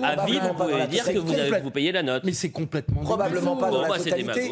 Mais c'est- alors, vous payer enfin, deux fois Excusez-moi, vous allez payer deux fois mais il faut Vous être allez payer. Attendez, je me, ter- je, ter- je me permets de terminer. Mais vous êtes complètement vous allez payer là, la franchement. reconstruction. Payer des écoles, Vous allez des payer. médiathèques, Est-ce que- avec vous l'argent des gens, Est-ce des vous émeutiers, c'est ridicule. Ah oui, non, non, parce que pas ce qui est tous en même ridicule, ce qui est ridicule et inacceptable, c'est de demander aux Français de payer deux fois. Une Mais fois vous pour la reconstruction, vous une fois pour les allocations de la famille Mais vous du- allez faire du, du comment voyou. Donc il faut arrêter maintenant. Il faut des sanctions à la fois que pénales quel rapport et à la fois l'allocation sanctions financières. pénales d'une sévérité sans précédent Eh pour ben, il serait temps euh, de des épisodes. Et, temps c'est de pas, c'est pas de s'y mettre. C'est d'ailleurs c'est pas euh, nous, c'est la justice. Il y a eu euh, en comparaison immédiate euh, des, des sanctions fermes, des peines de prison ferme, eu un des, miracle, des prononcés de la députée. Il y a eu énormément de choses. Payer. On ne a un veut payer pour les voyous, c'est clair. Eh ben, être on laisse les et écoles pas systématique. comme elles sont, monsieur. Arrêtez de. Il faut Allez débloquer jusqu'au bout de de l'argent très vite. Bon, vous parlez tous en même être temps, c'est pas sympa. en urgence. Écoutons le président de la République le sur, les émeutes. Euh, hier, il est revenu sur, euh, sur ces questions-là. Euh, c'est très intéressant puisqu'il se félicite d'avoir réglé le problème en cinq jours, contrairement à 2005, puisque ça avait duré trois semaines. C'est factuellement vrai. En revanche, il oublie juste une petite partie. C'est qu'en cinq jours, il y a eu trois fois plus de casses qu'en trois semaines en 2005. Mais ça, il ne le dit pas. violences, elles sont absolument inqualifiables parce que nous avons vu des scènes qui ont heurté tous nos compatriotes. Vous faisiez référence euh, à 2005, ça avait duré plus de trois semaines. Trois semaines, et ça ne s'était terminé que parce qu'on avait pris euh, l'état d'urgence. Nous avons su mettre fin à ces émeutes au bout de quatre jours sans prendre euh, des mesures restrictives de la liberté de chacune et de chacun. Et donc je les en remercie. On a eu aussi une réponse judiciaire implacable. Il y a eu 4000 interpellations. Il y a eu des centaines de déferments, avec des décisions de justice très rapides. La leçon que j'en tire, c'est un, l'ordre, l'ordre, l'ordre. Notre pays a besoin d'un retour de l'autorité à chaque niveau, et d'abord dans la famille. Et donc, euh, c'est tout le chantier que je veux pouvoir ouvrir à la fin de l'été, celui de l'autorité parentale. C'est que beaucoup de ces jeunes, ce n'est pas l'éducation nationale, c'est encore moins la police qui peut régler le problème. Il faut le, traiter à la cause. La deuxième leçon que j'en tire, c'est que nous avons, dans les 500 villes environ où ces difficultés ont émergé, un besoin de revoir, en quelque sorte, notre politique de répartition des difficultés. Euh, sans doute l'une des limites de notre République, c'est que pendant des décennies, on a concentré les difficultés dans les mêmes quartiers, aux mêmes endroits. Et donc ça, c'est un chantier que nous devons ouvrir avec les maires. Tous les maires que j'ai reçus à l'Élysée il y a quelques semaines me l'ont dit avec beaucoup de clarté. Oui, exactement, il y a Non, mais le vous voyez, juillet, cette hein. dernière phrase, quand il dit qu'il faut mieux répartir euh, les, euh, difficultés. Les difficultés, ça veut dire les délinquants hein, Ah ou les familles de délinquants. Donc il faut envoyer euh, une partie des familles de délinquants à la campagne pour pas euh, toutes les mettre dans les quartiers les plus sensibles. C'est un aveu. Attends, attends, c'est un aveu d'impuissance. c'est pas ça. C'est un C'est aveu pas d'impuissance totale. Ça c'est veut dire on ne peut pas résoudre les difficultés. Non, c'est Donc pas on a ça. des difficultés, on ne peut pas les résoudre les difficultés. Donc au lieu de les résoudre, eh ben on va mieux les répartir. C'est quand même un aveu d'impuissance Il a déjà fait le coup sur les migrants. C'est pas hein. ça qu'il dit. hein. Mais- C'est complètement ce qu'il dit. Il, il critique simplement la politique de ghetto que nous menons depuis 30 ans. Euh, Ça C'est revient pas au ce qu'il même. a hein. Vous l'avez dit avec des mots très chics, mais ça revient au même. Vous avez dit la même chose. non, parce que- Mais tout- tout- Enfin, tout Mais le moi, monde là, est excusez-moi, j'avais compris quand le Tout le 12 monde est juillet dernier. sur Non, le fait attendez. que les ghettos- En- le 12 juillet Les dernier. ghettos ont, ont Attendez. empêché la bonne intégration, ont contribué à empêcher la bonne lisez Jérôme, intégration. lisez Jérôme Fourquet qui vous explique qu'en fait Ouais. la On- on banlieusardisation c'est partout. C'est que non, mais- ah bah, si vous avez lu euh, Jérôme Ouais, Fourquet, moi aussi, je l'ai lu, bah, il vous explique que la banlieusardisation Je c'est vous dis pas partout. le contraire. C'est partout. Donc Ah, je euh, c'est l'inverse qui s'est passé. Et le mais 12 faut- juillet je dernier. L'effet ghetto, l'effet ghetto, tout le monde est d'accord là-dessus. Euh, ça m'intéresse énormément la ghettoisation de Montargis. Là, je veux bien un exposé parce que là, vraiment. Eh ben, euh, sur mon, je connais pas euh, précisément. Ah, oui, bah oui, mais- dommage. Mais non, mais Charlotte, qu'est-ce que ça veut dire euh, On Le prend une ville au hasard et puis on vous dit, vous connaissez non, pas. Non, Montargis, 300 émeutiers en fait. Mais Montargis, vous avez vu les images ou pas Le fait est qu'il y a des quartiers sensibles dans la plupart des villes moyennes aujourd'hui. On a eu souvent le maire de Non, mais, Montargis. oui, donc donc c'est un problème qui n'est pas d'abord de ghettoisation, mais simplement de ces quartiers-là et de la racailla, euh, enfin la Banlieusardisation. banlieue, Pas facile à Il dire. faudra lui demander de c'est Banlieusardisation. banlieusardisation euh, de ces villes précisément. Et que nous dit le président de la République hier? Il faut répartir, il utilise lui aussi des mots très chics, il faut répartir les problèmes, c'est-à-dire en effet, Bon. la oui. délinquance Allez, pour on a compris la la casser. Il nous reste deux thèmes non, et il nous pas- reste moins de c'est 10 pas ce minutes. Moins a dit. 10 minutes. Et deux thèmes, et vraiment je veux qu'on fasse les deux thèmes. Madame la députée, imaginons qu'il il y ait une sorte d'état généraux de la police. Euh, qu'on essaye de, de revoir un peu ce qui a déjà été fait auparavant. Oui, mais il y a déjà eu de- des états généraux bien sûr, de bien la sûr. sécurité Mais imaginons que ce comité, dans le comité sur les états généraux de la police, il y en a déjà eu évidemment de la police et de la justice, mais que dans ce comité, il y ait un certain Patrick Baudouin Mmh. qui la dirige ou qui la coordonne, président de la Ligue des droits de l'homme. Est-ce que vous serez choqué par cela? Ça vraiment semblerait effectivement euh, incongru. Incongru. Voilà. Alors Vous pourquoi je vous mon pose- sentiment Mais bien personnel sûr, c'est votre euh, vous sentiment, me prenez à brûle pour euh, Alors, je vous dirais que c'est On est incongru. de- Mais diriger des états généraux, personne dirige. vous- il y a un comité. Il y a, il y a une espèce de Mais oui. comité de pilotage pour les états généraux, non? Alors, mais bien sûr, sur les états généraux, c'est un pilotage. Mais il y a quand même des indicateurs. Il y a un climat. Bon, à partir de septembre, il y a les états généraux de la l'information. Du droit de l'information. Lancé par le Et président de la dans ce comité-là, il y a un homme qui s'appelle Christophe Deloire. Alors, le Et comité de pilotage est présidé par euh, Oui, Bruno Lasserre. Bien sûr, mais enfin, excusez-moi, euh, euh, on va revoir justement euh, le comité, puisqu'il y a juste un homme qui est en croisade contre un groupe, le nôtre, depuis quelques, euh, quelques mois. Croisade, je ne sais pas si le Est-ce que, bah, eh ben, écoutez, lorsqu'on vous dit, lorsqu'on vous dit, attendez, s'il vous plaît, lorsqu'on vous dit, euh, euh, euh, lorsque Christophe Deloire prend la parole sur France Inter et qu'il explique que lorsque Bolloré passe, le journalisme trépasse, ça peut quand même euh, émettre euh, quelques doutes sur son impartialité euh, dans, cette, dans, dans- dans- dans la justice. Revoyons justement, vous avez raison, euh, le, le comité. Et peut-être que collectif, hein, certainement, qui va être. non, mais pour reprendre vos mots, peut-être que certains considéreraient que c'est incongru pour le droit de l'information. Bruno Lasserre, vous l'avez dit, Christophe Deloire, qui, sera secrétaire, qui est secrétaire général de Reporters sans frontières, Nathalie Collin, euh, ancienne DG de, de Libération, coprésidente du directoire, Camille François, chercheuse à Columbia, qui a salué la victoire l'année dernière sur Twitter euh, d'Emmanuel Macron en expliquant qu'il allait y avoir une alliance RN euh, reconquête aux législatives. C'est le tweet juste après. Elle va diriger le droit de l'information. Anne Perrault et Maria Ressa, qui a été prix Nobel de la paix, bien sûr. Alors pourquoi je vous dis ça? Parce que ce matin, Christophe Deloire, qui sait donc officiellement qu'il fera partie de ce comité, eh bien, a pris la parole une nouvelle fois Ah, ce sur matin. France Inter. C'était hier matin. Hier matin. Hier matin. Et voilà ce qu'il disait. Tous les matins. Ah, Le, le modèle Bolloré, c'est un modèle où euh, euh, Bolloré, euh, du fait de sa fortune, accapare des médias, et il l'a prouvé ailleurs, et il réduit le journalisme. Regardons ce qui s'est passé à Canal+. À Canal+, euh, il y avait euh, un journalisme d'investigation qui était extrêmement puissant, qui, qui n'existe plus, alors que c'était le modèle du journalisme d'investigation. Maintenant, l'investigation, elle est essentiellement sur le service public. Euh, à iTélé, euh, il y avait de, de l'information, et quoi qu'on pense euh, des chaînes tout info, il y avait de l'information. Aujourd'hui, les contenus d'information proprement dit sont réduits à la portion congrue au profit de l'opinion. Bref, partout où Bolloré passe, ce qui prédomine, c'est l'intention, et notamment euh, l'intention idéologique, politique, par rapport à l'exigence d'aller rechercher de l'information d'intérêt général dans le cadre de lignes éditoriales qui peuvent être très diversifiées. Et donc, il faut bien distinguer cette question de la largeur du pluralisme et, la réclamation, euh, la demande d'une largeur de pluralisme, elle est légitime, de celle de l'indépendance éditoriale qui est extrêmement euh, importante également. Peut-on tenir ces propos-là, faire partie d'un comité, alors qu'on a déjà fait le procès euh, finalement d'un groupe, d'un homme C'est-à-dire que même dans la forme, euh, vous avez remarqué, il y a une telle haine de Christophe Deloire à l'encontre de euh, Vincent Bolloré. Oui, haine, je ne sais pas si. Bah, faut aller il, il- des il pourrait peut-être dire Vincent Bolloré, il peut dire Monsieur Bolloré. Par exemple, moi, si je l'ai en plateau, je dirais pas Bonjour Deloire. Je dirais Monsieur Deloire, bonjour, euh, merci d'être avec nous. D'ailleurs, on le salue. Mais euh, vous qui avez été directeur général, encore une fois, c'était TV5 Monde, c'est ça? TV5 Monde, oui. Bon, euh, quel regard vous portez sur ces états généraux de l'information? Moi, je suis terrifié. Je je vais être honnête avec vous, c'est la liberté de la presse qu'on s'apprête euh, à museler. Euh, Qu'il y ait des médias d'opinion. Euh, CNews, clairement, a, euh, c'est vrai, des orientations qu'on peut euh, deviner. Il y a des opinions à CNews. Oui, Euh, mais c'est des une chaîne. opinions, mais pas une opinion. Mais, mais c'est une chaîne privée. Et euh, personne ne remarque que le service public payé par nos impôts, lui, est un service public militant. France Inter est clairement une radio très à gauche. Très, très, très à gauche, avec l'argent public. Et ça ne choque personne. Euh, bref, on est en train de nous dire que tous les médias qui peuvent mettre en avant des faits qui dérangeraient la version officielle euh, écrite par les éléments de langage de Emmanuel Macron seraient suspects. Et puis, cette histoire du méchant milliardaire, il faut arrêter.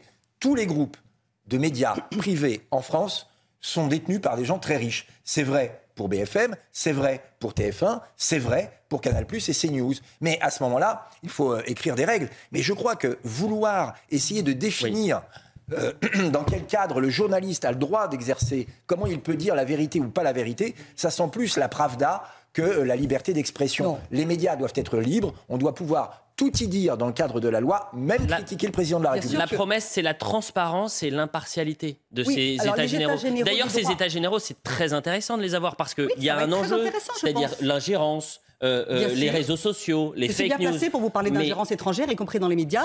Le Mais sujet oui, aussi des raison. nouvelles technologies et de l'intelligence Mais bien artificielle est un sûr, Madame colossal. la députée, Tout ça, vous avez entièrement raison. les États généraux Mais qu'est-ce que vient faire dans ce comité-là un individu qui publiquement est contre un groupe privé? Écoutez, moi je ne suis pas la ministre de la Culture, c'est Mais pas moi qui compose députée, ce comité, bien sûr. Bah, ministre c'est pas, pas parce que tel ou tel euh, aspect de l'organisation des États généraux du droit à l'information euh, peut euh, amener à susciter de ma part une perplexité que je n'irai pas. Ah, si je suis sollicitée en tant que député, je ne pense pas que je le sois, mais il va y avoir des parlementaires, Mais notamment de la Commission des affaires culturelles, qui vont certainement participer aux États généraux du droit à mais l'information. que- Moi, j'ai travaillé sur le texte européen parce que les sujets dont nous débattons ici de manière très hexagonale se posent souvent de manière encore plus aiguë dans d'autres pays européens. hein, la concentration des médias, la concentration capitalistique, les logiciels espions et donc la liberté des journalistes, les pressions, euh, Mais la attendez, liberté des vous sources, parlez de pression. Tous ces sujets se posent au plan européen députée, et d'ailleurs c'est très intéressant raison. de les avoir Mais vous parlez de climat et, de pression. Vous parlez de Ça climat et de des pression. choses qui Vous avez entièrement plan- raison, Madame la députée. dans un de pays. Bien sûr. Mais revenons sur ce scénario. Il y a des États généraux avec six personnes qui sont intégrées dans ce comité. Pardonnez-moi. Moi, quand j'écoute Monsieur Deloire, objectivement, j'ai un peu peur. Je me dis, mais attendez. Mais sur- non, mais les et- États et- généraux- et excusez-moi, Monsieur, Monsieur Deloire, moi j'ai connu CNews et j'ai connu iTélé. Il dit n'importe quoi. Écoutez, moi, je Voilà, ne vais pas, jouer vécu. accusatrices. Mais c'est pas des accusatrices, c'est- un homme qui nous attaque. inquiétant. C'est un homme qui nous attaque et qui, Mais j'entends bien, j'entends bien. Écoutez, je suis sur le plateau de CNews, ça veut bien Ah dire bah, que moi, je, suis attachée, à l'indépendance des médias, à la liberté liberté de d'expression, et que toutes les expressions peuvent être euh, exprimées. Ce qui est inquiétant, c'est que déjà- la France ce qui est inquiétant- soit sur le point de virer à je ne Ce sais qui est quel euh, inquiétant, État. eh euh, eh bien, ce qui est inquiétant, c'est que déjà deux ministres, deux ministres, euh, la ministre de la Culture et l'ancien ministre de l'Éducation, se sont prononcés et ont euh, stigmatisé Oui, pas- euh, CNews. Et d'ailleurs, euh, euh, l'ancien CSA, l'ARCOM, les a démentis en disant que la pluralité était respectée sur ces médias. Donc quand on a des membres du gouvernement qui commencent à critiquer des médias à cause du contenu et du traitement journalistique, oui, c'est grave et c'est grave en France, pays de la liberté euh, des Mais journalistes. Elliot, vous avez peut-être tort de parler uniquement de Christophe Deloire. À partir du moment où les États généraux de l'information sont clairement gangrenés par un choix qui est idéologique, pas seulement lui, les autres personnalités, je ne pense pas qu'elles vont se battre pour défendre le pluralisme et la liberté de ces news. À partir de ce moment-là, les États généraux de l'information, excellente idée au début, sont idée, complètement gangrenés. Mais- non, mais- Attendons de voir. Les États Attendons, généraux mais moi, euh, je de la justice euh, ont, Ah bah on voit le des résultat, conclusions. regardez, Non, mais regardez, attendez. on voit le résultat, Bah, c'est-à-dire qu'aujourd'hui il y a une crise entre la police et la justice qui n'est quasiment Non, historique. mais là, la crise, entre guillemets, entre la police et la justice, c'est- c'est exagérément euh, euh, monté euh, en mayonnaise en ce moment. Par contre, la réponse pénale, exagérément et de manière dangereuse. Mais par contre, la réponse des- pénale... Qui, la- le- qui le fait monter, madame Non, la je, députée je- je- je n'accuse personne. mais Enfin, il se trouve quand même qu'il y a un Ah, moment. j'ai Non, cru que, non, c'était de la faute. J'ai cru que c'était de la faute des journalistes. Ah bah, Non, j'ai non. jamais dit ça. Ah bah, non, non, non. Je Le pense seul que les responsable réseaux de la sociaux crise en font c'est le président en de la République. plus. Non, mais par contre, la réponse pénale Oui. à la suite des émeutes, elle est ferme, Ça, elle c'est est systématique, elle est rapide. Donc là, le continuum entre police et justice, il est tout à fait euh, avéré. Et la coopération entre les deux ministères a été tout à fait efficace. Là, en la là, là, matière. là, là. Vous savez que Mais- ça va être comme au foot. Il y a le VAR, c'est-à-dire que demain, je Le pourrais problème, récupérer ce que vous venez de dire en, en voyant En ce qui va se l'occurrence, passer. s'agissant, et tout ce que je dis, et je l'ai même dit euh, publiquement, j'espère que ça Madame dure. la J'espère que députée ça a dure. raison pour les J'espère que émeutes. ça dure. Ah oui, pour les émeutes, oui. Non, mais c'est la première fois. C'est de ça que je viens de Mais parler. avant, c'est une catastrophe. c'est fini, c'est fini. C'est fini. J'avais une dernière séquence. Bah oui. oui. ça va si vite. J'avais une dernière séquence, Manuel Bompard avec euh, Ah. Gauthier Lebret. Mais qu'est-ce qui s'est passé On n'est pas au courant. hein. Mais il a fait un montage Il a TikTok. fait un montage. Ce que je vous propose, c'est qu'on le le voit demain matin. TikTok. C'est qu'on le voit demain matin. c'est des députés TikTok. Bon, bah voilà, restez, chers téléspectateurs, avec nous, car demain, vous verrez cette séquence. Bah, je- Gauthier. TikTok, Il arrêtez vous a d'aller sur massacré TikTok. sur TikTok. Il a Un million de vues. Il a tout Ah coupé. c'est vrai, il a tout coupé. Mais c'était Ah quel sujet Ah Ah, bonne en tout cas, Euh, merci de votre soutien. Non, mais il vous a Merci de votre soutien. Merci votre soutien. Bon, c'est fini, c'est fini. Bon, Ah, oui. La police. merci à tous. Quand est-ce que vous partez en, dé- euh, en vacances, les députés Jamais. Jamais Vous restez à... bah, Non, non, non, non, il y a du travail, même si les sessions sont terminées. Non, Non, mais non, ça y est, non, c'est- on- il y a un moment où vous un allez petit peu de souffler. recul. Voilà, vous avez bien prend un peu de raison. recul sur l'événement. Vous allez à la Bon, plage, oui. Madame euh, la députée, vous revenez quand vous voulez. Vous êtes la bienvenue, Merci. évidemment, sur ce plateau. Monsieur le député, vous revenez quand vous voulez. Vous êtes le Merci bienvenu. beaucoup. Je vais remercier Audrey Missiraka à la réalisation, Bouka Abella au son, euh, à la vision, pardon, Rodrigue Le Prado au son, Marine Lançon, bien sûr, Florian Doré, euh, qui ont préparé les émissions. Vous pouvez revoir cette émission sur cnews.fr. Merci, c'était vraiment très sympa ce, ce matin. Et plein de thèmes. Oui. Et on salue Christophe Deloire. Ah ben, bien. Il est, il est bien, bien On pas plateau. vu Tous ceux qui participeront aux États généraux. Ah Monsieur oui, Hermel. Philippe Guibert et Fred Hermel. Bon, bah, C'était Fred Hermel ce matin. ce matin, c'était Fred Hermel. Merci, on se fait gronder. Merci à tous. Dans un instant, c'est Thierry Cabane.